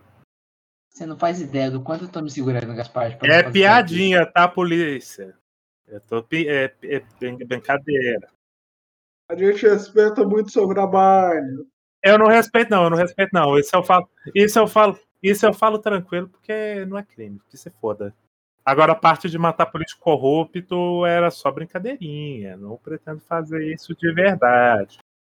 Mas se um político corrupto morrer, eu não vou comemorar, porque eu não comemoro a morte. Eu sou, eu sou a Eu favor da comemoro vida. algumas. Ah, eu comemoro, eu comemoro, eu comemoro. Dependendo, dependendo eu comemoro. Ah, eu não sou a favor de todas as vidas, não. Não, não vou ser hipócrita aqui. Eu comemoro. eu- não, não é crime comemorar a morte de ninguém. Também não é crime comemorar a vida. Teve ataque cardíaco. Fazer o quê? Morreu porque foi uma vez dos seis. Não sou coveiro. Bem, enfim, voltando pra cá. Alguém pega uma arma de. uma arma de prego e atira no cara. Vamos lá, vamos lá, vamos lá. Porra, esse arco é muito bom, porque tem todo esse negócio. Os, os mercenários contratados pela Yakuza que tá fazendo um golpe de Estado no Japão invadem a escola do, do protagonista, ameaçam os coleguinhas dele e falam: aparece aí, senão nós vamos matar todo mundo. Aí mata o professor, que é- eu acho que era o professor gente boa, apesar de ele É porque eu entendi, eu, eu também tive essa confusão. Apesar de eu estar lendo todo, toda a caixa de texto nesse negócio, o, eu tive essa confusão também. O professor é da outra escola do, do outro São Akumetsu. duas escolas diferentes, são duas escolas diferentes. Eu também fiquei confuso com isso. São dois estudantes diferentes. Isso é muito, isso é muito confuso porque as escolas são basicamente iguais. E aí você não sabe. A escola do primeiro Akumetsu que tem a China, que é a menina que vai ser Os dois se vestem iguais, então não dá pra saber qual está se falando. Então é muito confuso quando ele começa a namorar duas minas ao mesmo tempo. É, e não só eles se vestem iguais, eles têm a mesma personalidade, eles têm o mesmo papel na escola que eles são tipo o aluno popular porque ele é engraçado, ele é meio palhação, assim. Eu não sei se isso funcionaria no Japão, sabe? Mas. Sei lá, Isso, ele- isso- não é uma isso não é- isso não tá construído como como plot twist, porque antes do arco do professor, eles revelam que eles revelam que cada eles revelam que cada eles não revelam o negócio da- do clone, mas eles revelam que cada cada Soul tem um sobrenome diferente. Sim, Então, sim. então nesse momento era pra gente saber que é, é um Soul diferente porque ele se chama. Ele se, ele se chama por outro nome. Não, eles só acham que a gente, a gente entendeu, mas não, ninguém entendeu essa porra, velho. Ninguém guardou o nome de todos os Akumetes que aparecem nessa porra, vai tomar no cu. O... Tem dois que a gente acompanha, né? O Show Hazama, eu acho. O Hazama é o primeiro, o Hazama é o primeiríssimo que O aparece, Rajama é, é basicamente o protagonista. que não é. É que- Alguma coisa Nikura, que deveria Nikura, ser. Nikura. É, então, que deveria ser a dica porque é o segundo. Ah, ah, entendeu? Ah, Mas não, não dá pra entender, a gente não guarda o nome deles. sim, não- dá, velho. Porra. E, e aí tem essas diferenças, e eu tava confuso, porque eu realmente. Porra, não era um nome diferente que ele tinha? Como não tem contraste da. da- Veja bem, só falar, só falar disso aqui, Gaspar, porque é, tem, tem esse negócio, as escolas são basicamente iguais, mas tinha em uma a menina, que é muito engraçada, a menina do primeiro arco, que ela ia ser prostituída pros velhos, ela some durante a maior parte da história Sim. ela parecia que ia ser a- o interesse romântico da história, mas aí ela desaparece dois depois do segundo volume e só vai voltar lá no final. É muito bizarro como ela desaparece, porque é a discussão mais, mais boba no mangá, porque, porque ela, sempre sou, ela sempre soube que o Soul é o Akumetsu. É todo o dilema dela. Ela não quer que ele se mate, mais do que qualquer outra coisa. Aí, aí ele revela, pô, eu tenho poderes, eu posso me multiplicar e eu não, eu não morro. Se eu, se eu tivesse o poder de. Se tu tivesse o poder de acabar com o mal à custa da própria vida, tu faria? Ela fala, eu faria. Aí acabou a discussão. Acabou esse núcleo. Exatamente. E aí tem um lance que ela sabe que ele é o Akumetsu e que tem um maluco que associou ela, né? Porque ela tava no incidente e falou, porra, ela, ela É, sabe o é nome antes. dele. Ela fala, sim, mas ela fala o o nome dele lá no, no momento, o cara associou e falou, porra, vou atrás dessa menina. Aí ele vai atrás dela e a gente descobre que ele se formou na escola deles e ele era tipo um estudante exemplar. E aí o, o show só fala, não, então, eu tenho superpoderes. Eu sou o Akumetsu, eu tenho superpoderes. Ele não fala exatamente quais são, mas Vai fazer o quê? e, e ele. E o cara fica tipo, ah, você vai matar? Eu não, eu só mato quem é mal. E aí depois esse cara vai lá e dedura ele pros, pros políticos do mal. E o outro show da outra escola é incrível a outra menina, porque ela é apresentada que vai acometizar o cartão de débito do pai dela.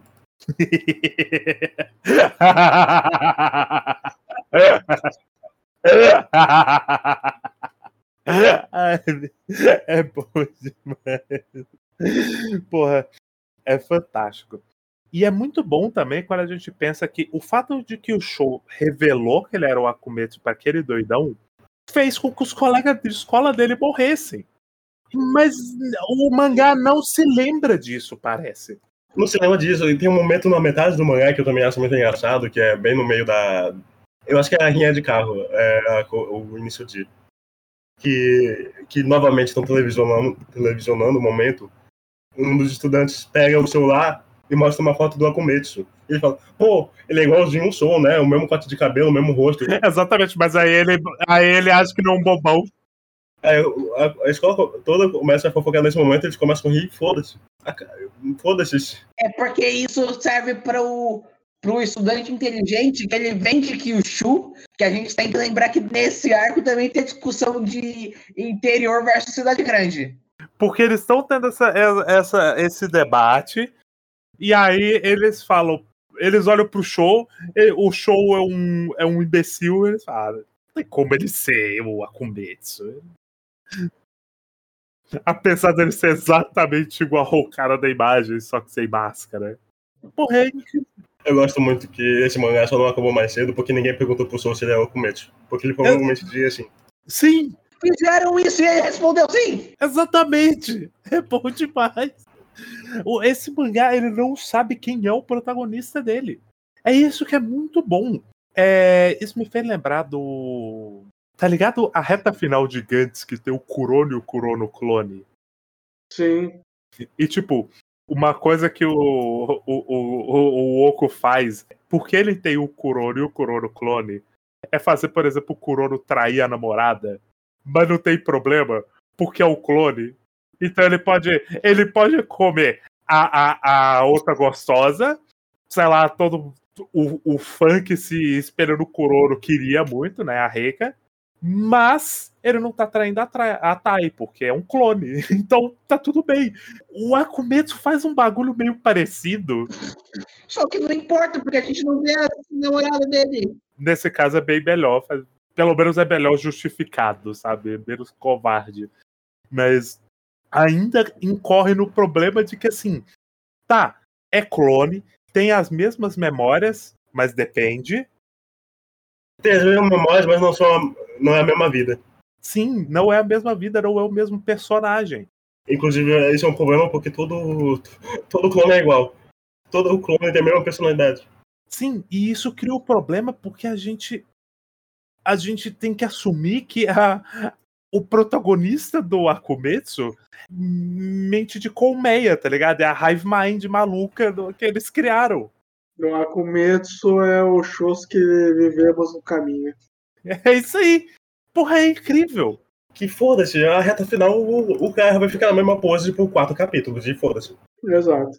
Não é, e aí ele vai, ele vai se render, ele vai, vai ser amarrado na cadeirinha, os caras vão ficar apontando a arma pros coleguinhas dele. Eventualmente um ou outro vai morrer. Eu não sei o que, que eles estão esperando, se eles estão esperando alguma coisa, se eles vão ou não matar todo mundo da sala, não se sabe. Até que num dado momento o cara ameaça de matar todo mundo, o show se liberta, luta contra os caras. De alguma maneira ele consegue desarmar uns 10 malucos armados com metranca, com ele desarmado. Eu sei, é porque ele aprendeu o sistema. Exatamente. É ela que teve uma massagem secreta embaixo da escola o tempo todo que leva diretamente pro laboratório. Né? Sim, sim, sim. Não, mas nesse momento eu quero muito falar, porque aí morrem quatro do, dos moleques. A, a menina que era o interesse romântico inicial, é, ela toma um tiro, mas ela ainda não morreu. Ela não tomou. Ela supostamente tomou um tiro na cabeça, inclusive.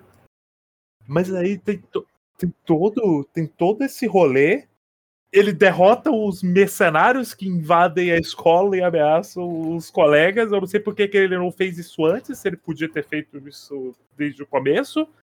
Mas aí ele leva todo mundo no, no, no, no rolezinho da passagem secreta, que leva pro, pro negócio. Aí ele leva a menina e baixa as memórias dele pra cabeça da menina. E aí ela vai viver para sempre a, com as memórias do Akumetsu. Não, eu, eu, eu, a minha interpretação foi que ela morreu, mas ele conseguiu. Não, mas ele conseguiu clonar ela. E daí clonar ela, com o quê? Clonar com a máquina de clone que sobrou. Você não lembra? Primeiro, Johan, a máquina de clone ela não funciona com outras pessoas. Segundo, ele clonou como se ele era o último vivo, Johan. Ele morreu, ele, ele morreu ali. da morte dela. Sim, ele põe a máscara nela pra. Inclusive, eu não entendo porque ele morre, não ela, porque ela levou o tiro, mas beleza. Ela sobreviveu, e aí ele baixa as memórias dele nela. Ela vira um pendrive, tá ligado? É bom demais. Daí ela vira uma repórter e vai entrevistar o Koizumi 20 anos depois. 10 anos depois, eu gosto muito. Eu, exatamente. Depois, no, fim de, no fim de Guren Lagan, quando o Simon salvou o mundo tacando galáxias no anti-espiral, tal qual o Koizumi salvou o Japão tá, tá acomeçando os impostos. chega a menina com as memórias do Akumetsu e vão entrevistar ele. E fica meio subentendido que agora ela é uma consciência bizarra que mistura a consciência da China com. Eu acho que é exatamente isso, né, na verdade. Não é, não é tão subentendido assim. Que mistura as memórias da China, a consciência da China, com a do show. Tanto que ela tem um olharzinho de, de, de parecido com aquele olhar super confiante do show que ele faz eventualmente. Uhum. E é isso. Isso é a comédia. É o meu mangá fascista favorito. O, o melhor ministro do Japão da história virou um mendigo. Mas ele virou um mendigo porque o trabalho dele estava feito, Gasparte. Ele, ele abdicou. Exatamente, Gasparte. Ele não ia viver do, do dinheiro do dinheiro do contribuinte. Ele não poderia fazer isso. Então ele só poderia viver como um morador de rua. Mas ele fala que ele não conseguiu. Ele fala, ah, eu fui incapaz de mudar a sociedade que a gente vive. Que nem o Koizumi da vida Então, real. é, é- é exatamente isso. É, o, o que aconteceu foi que, como morreu todo mundo do partido do Koizumi, os partidos de, direi- de esquerda subiram e eles consertaram já. Eu, eu quero levantar uma, uma discussão. Eu, eu não tô com os dados aqui, eu não sei da informação. Vocês não acham que o final de Acometos foi repentino? E se foi repentino, no caso, forçado, um final que eles quiseram acabar na hora, vocês acham que ele acabou porque a eleição tava acabando? Eu acho que não. Eu genuinamente Eu não acho que. repentino. Eu acho. Ó, a gente tem que lembrar que a Kumetsu teve 162 capítulos. Isso é muita coisa. Que foi quatro anos. Pô, a cha- saiu na Champions. Você acha que a Champions se importa com cancelamento? Eu, eu não, eu não tô falando, eu não tô falando que ele foi cancelado, eu tô falando que ele foi. Ele acabou de forma intencional. De forma bem. Não, forma, forma intencional fica ruim. Planejado? Corrida. Corrida. Mais corrida do que planejado. Não, não acho. Eu não acho Eu também, também não. não. Eu acho que o, o ponto é que assim, o Akumetsu, ele é um mangá até que planejado. É, muitas das coisas você pode. Óbvio que ele, ele planejou. Talvez detalhes ficaram de fora. A grande parada é que ele nunca soube como ele ia encerrar esse mangá. Pelo menos não de uma maneira mais macro. De maneira específica, obviamente, ele teria que encerrar com o Koizumi botou em prática as, as reformas. E, e, sei lá, o Akumetsu, o Akumetsu limpou o Japão dos políticos corruptos. Digo ainda mais, ele não sabia o que ele ia fazer a cada arco. Exatamente, o Akumetsu, ele. O Gas, você até falou, Gasparte, ele, cada volume é uma coisa diferente. Porque ele acabou exatamente cinco meses antes da eleição acabar. Mas por isso que é bom, porque a Akumetsu é o mangá mais experimental que tem. Ele tem todos os tipos de mangá dentro dele. Não sei não, hein? BTX acho que ainda supera. Não, porque BTX não tem tantos tipos de mangá dentro dele. Ah, eu consigo pensar em pelo menos uns cinco. Considerações finais agora. Tem muita coisa que a gente deixou de fora, tipo o policial, que era tipo o cara que tava investigando documentos, que não importa. Porra, não importa, não importa mesmo. Ah, e tem a policial, que é muito bom, porque eles, logo no momento que aparece, é, primeiro, ela é a Lara Croft, segundo, Sim. quando ela vê alguém mal, ela sangra pelo nariz. E alguém, alguém além de mim estava esperando que ela ia encontrar o Akumetsu e não ia sangrar pelo nariz? É claro que não. Eu, eu pensei que no, no primeiro volume eu pensei que eles talvez iam fazer isso, mas Ah, teu cu, porra, nasceu ontem. Ela não aparece nem no primeiro volume, Beta Maluco também. na primeira aparição dela eu quis dizer. Porra, nasceu ontem, caralho. Eu sou uma pessoa esperançosa. Eu também. Eu, eu jurava que ela ia continuar nesse mangá e achar o Akumetsu tipo, pelo poder do sobrenatural. Ela ia ser uma doida que ia adivinhar e fazer suposições que ia achar ele. Eu, eu jurava que ela ia ser. Eu jurava que ela ia ser o L. Mas tem três L's desse mangá, Pedrinho. Sim, sim, é bom demais. E nenhum deles é. Primeiro, nenhum deles é bom de serviço, porque a mulher. A, a única coisa que ela faz é tipo assim: ela, ela conversa com as pessoas, se sangrar do na, se, se ela sangrar pelo nariz, é culpado, se não sangrar, não é. Como ela vai demonstrar isso pro, pro juiz, eu não sei, foda-se. Tanto que ela não demonstra, né? Ela nunca leva ninguém pra cadeia, ela nunca investiga porra nenhuma. É incrível.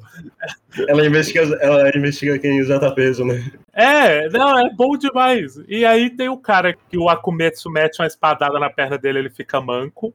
E tem o cara que o Akumetsu mata o chefe dele. Só que esse cara, eu, eu não entendo, eu não entendo. Porque o que eles queriam fazer é claramente criar um paralelo direto do Akumetsu com esse cara. Tipo assim, ele, ele é um cara igual o Akumetsu, só que ele trabalha para a lei. Ele trabalha dentro do sistema. E é um dos piores exemplos disso sendo feito. É incrível. Ele é tanto isso quanto quando no momento que o. que o Soul, o Ha- Hanazama, o principal, ele, ele, ele vai explicar a, a, a motivação dele, que ele explica a- as pessoas que estavam na vida dele, que morreu. Inclusive é muito engraçado porque morreu duas pessoas e eu não me lembro da segunda. Eu me lembro que o primeiro é o Light que morreu de câncer. É, é por causa que nenhum, a gente não vê nenhum outro flashback dele.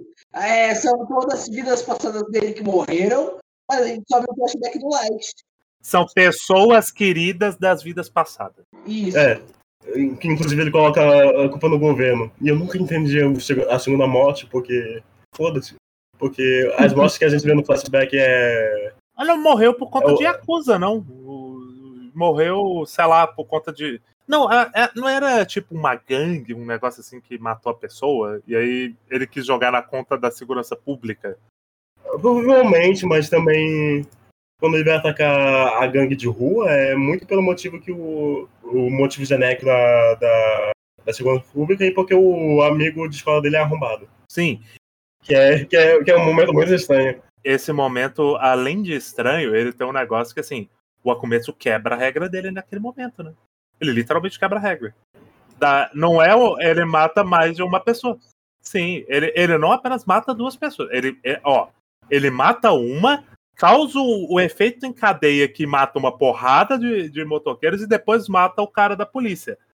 Então, tipo assim, E esse momento depois é, é tratado com muita estranheza, porque ninguém. Todo mundo reconhece o começo da primeira morte, a, a morte do político famosão lá, mas quando se trata da segunda morte, quem só reconhece, que é da gangue de rua, só reconhece o pessoal da polícia. Eles falam, ah, esse é o cara que atrapalhou, matou o, o lá. O depo- é. Então parece que esse- essa segunda morte nunca foi ao, ao público. Então, é porque a primeira morte, o cara efetivamente, o Akumetsu desce com o corpo do cara e tava. Tava o pessoal filmando da parte. Sim. E tava a mídia ali filmando e tal. Então eles souberam disso. A segunda não tinha. Era só realmente os policiais e os motoqueiros. Sim, sim. Mas o plano do comércio é justamente televisionar as mortes. Todo ponto da, das emissões de TV. Quando ele decidiu. Quando ele decidiu isso. Ah, ele decidiu isso a partir da terceira, depois, depois Ah. disso. Aí eu tenho. E mais uma dúvida que eu tenho é. Eu não lembro do Kuzumi no Arcia. Ter dado a resposta dele. Resposta do quê? O, o mangá se trata de 30 dias, né? Os 30 Sim. dias que. eh, Que inclusive não é possível. Simplesmente não é possível que todo esse, todo esse rolê aconteceu em 30 dias. Mas aconteceu. Eu zoava, eu zoava que 30 dias era um flashback que se passava no passado, eh, 30 dias antes da morte do primeiro político. Não, pensa o seguinte, e, o Gasparte, o, o, o Akumetsu dá pro Murase 30 dias para executar as reformas dele. Do contrário, ele ia ser acometiçado também. Sim. E, e dá a resposta a uma, uma Antes da primeira morte, antes da primeira morte, o Akumetsu já, já, já o tempo já estava contando. Então, assim, não é nem 30 dias do mangá de fato que a gente vê, do ponto zero do mangá, do ponto um, no caso, do mangá. Não, é do ponto menos um até o capítulo final. E o Akumetsu derruba o Japão sozinho nesse tempo. É, é- sério, é, é muito megalomaníaco esse mangá pra só dizer a, a gente vai botar em prática as reformas Eu gosto que teve que morrer uns. Um, que, uns 100 a começo para o pessoal perceber, pô, vai ter a reforma tributária. Não, mas aí, mas aí é porque, mas aí é porque eles demorou pra sair o exame de DNA. Eles estavam esperando o exame de DNA. Nem demorou, foi o tempo normal, só que. É, demorou, Sim. Dias. É, foi menos de um mês. Então não demorou tanto, na verdade. deixa eu ver quanto tempo leva o teste de DNA. Leva três semanas. Acho que uma semana. Então, foi o tempo normal. Nem fudendo que, que são três semanas, porque parece que foi muito, muito rápido. quando na metade do mangá ele falou, pô, passou quatro dias, né?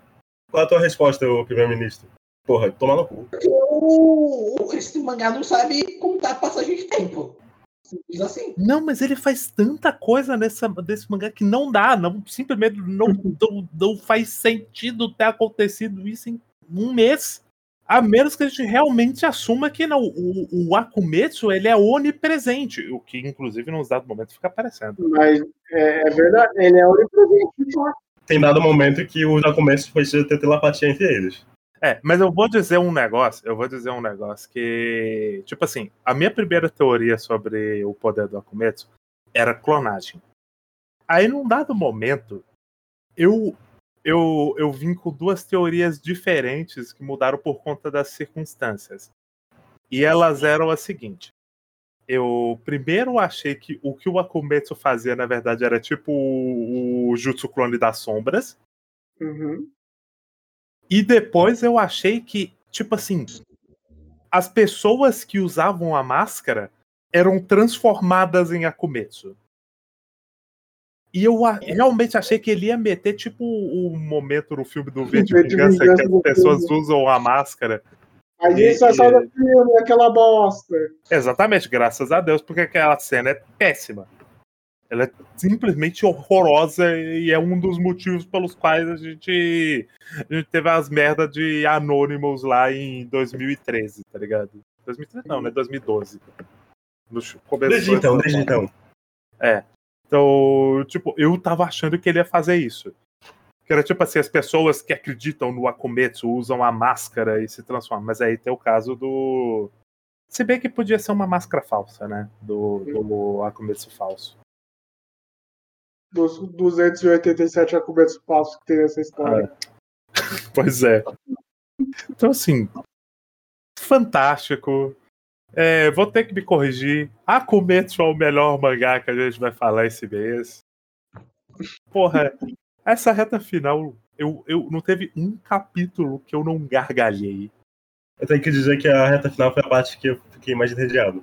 Não- Ah, que isso, na parte mais Qualquer- Qualquer diálogo, qualquer diálogo é completamente inútil. Que mané diálogo, que mané diálogo, Gaspar. Eu pulei metade.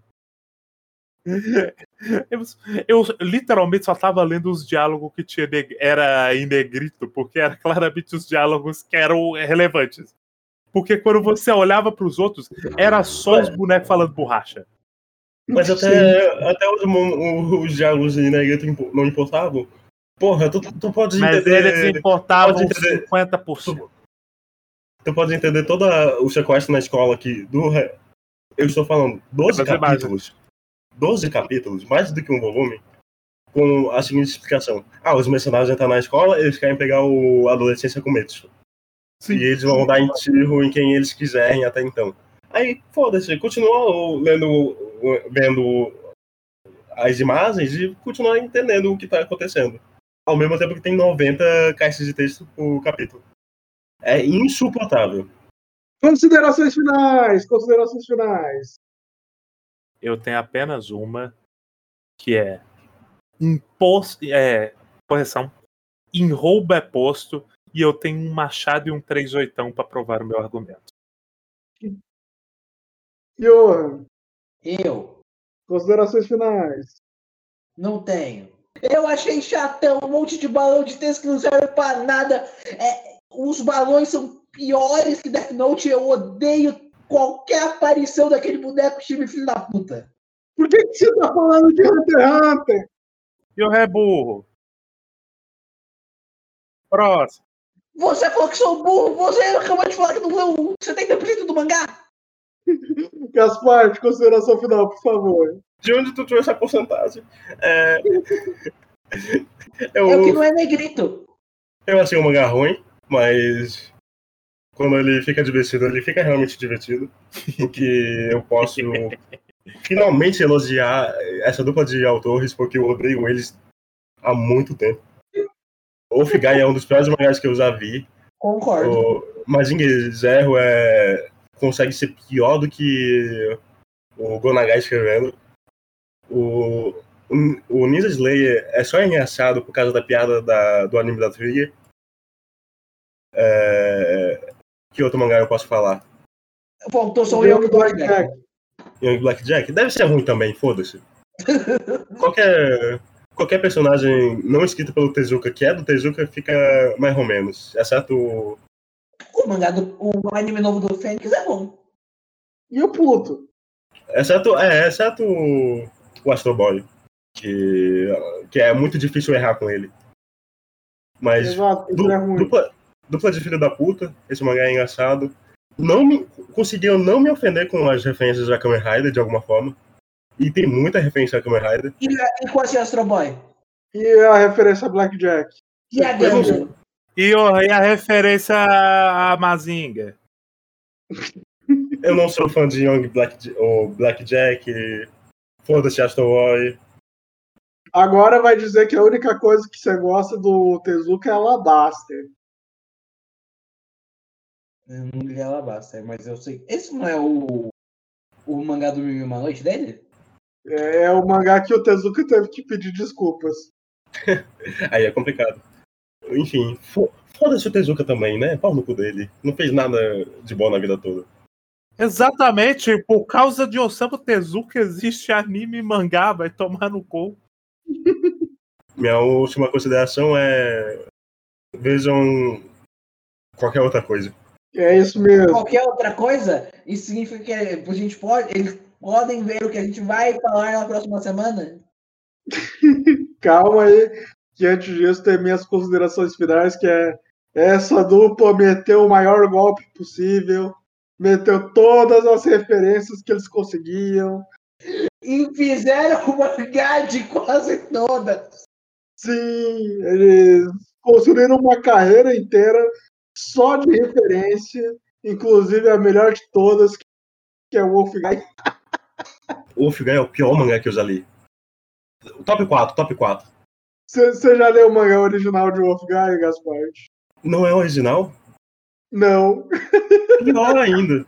Tudo que eles fizeram na carreira depois de Akumetsu foi uma adaptação de um mangá dos anos 70, 80. Que assim, o, o- de acordo com você, Sukek, o, o Wolfgang original não era pior do que o remake. É, assim, eles pegaram a essência e colocaram nos anos 2000. Se isso é bom ou é ruim, eu de- deixo pra você decidir. É porque você me. É porque assim, você me descreveu que o Wolfgang original é. e suprinha o mangá inteiro. Aí que o Wolfgang remake é um capítulo de estupro. Não, Não, é é um só um. capítulo, é um volume todo. Ok. É, o... era uma parte, no caso. Não lembro Sim. se era um volume ou um mangá. Inclusive, parabéns por conseguir render um estupro por um volume. Ah, Pedrinho, você não tá ligado, hein? Você não tem ideia, Pedrinho, você não tem ideia. Não tem mesmo, eu prefiro, prefiro viver na ignorância. Eles meteram um golpe, eles meteram no Finker, eles só, eles só pensam como o autor original, seja ele de esquerda ou de direita. e conseguiram uma carreira prolífica. Parabéns, Yuki Hugo e Tabata, que não é parente daquele do Tabata. Ele deve ser parente da Tabata Amaral. Boa sorte pra me convencer disso. Gosto muito da arte. Infelizmente, A arte é ruim, a arte é ruim. Eu gosto da arte. Assim como o Oba ele está preso ao Obata. E se você gostou desse podcast, chegou até o fim, considerem mandar um pix que eu preciso ir para o psicólogo. É, também temos nossas redes sociais, Negro de Caixas, do arroba gmail para o e-mail e para o pix também. DD Caixas Podcast, no Blue Sky, no Twitter. E no YouTube também temos, e não postamos mais nada por lá. Mas obrigado você que chegou até o fim. Até a próxima com Terraformar, Com convidado. com convidado. Talvez o convidado do Antigo Testamento, ou convidado do mundo. Porra, se for o convidado do Antigo Testamento, eu vou ficar tão feliz. E o convidado é velho bastante pra estar vivo na es- no momento da escritura de ambos.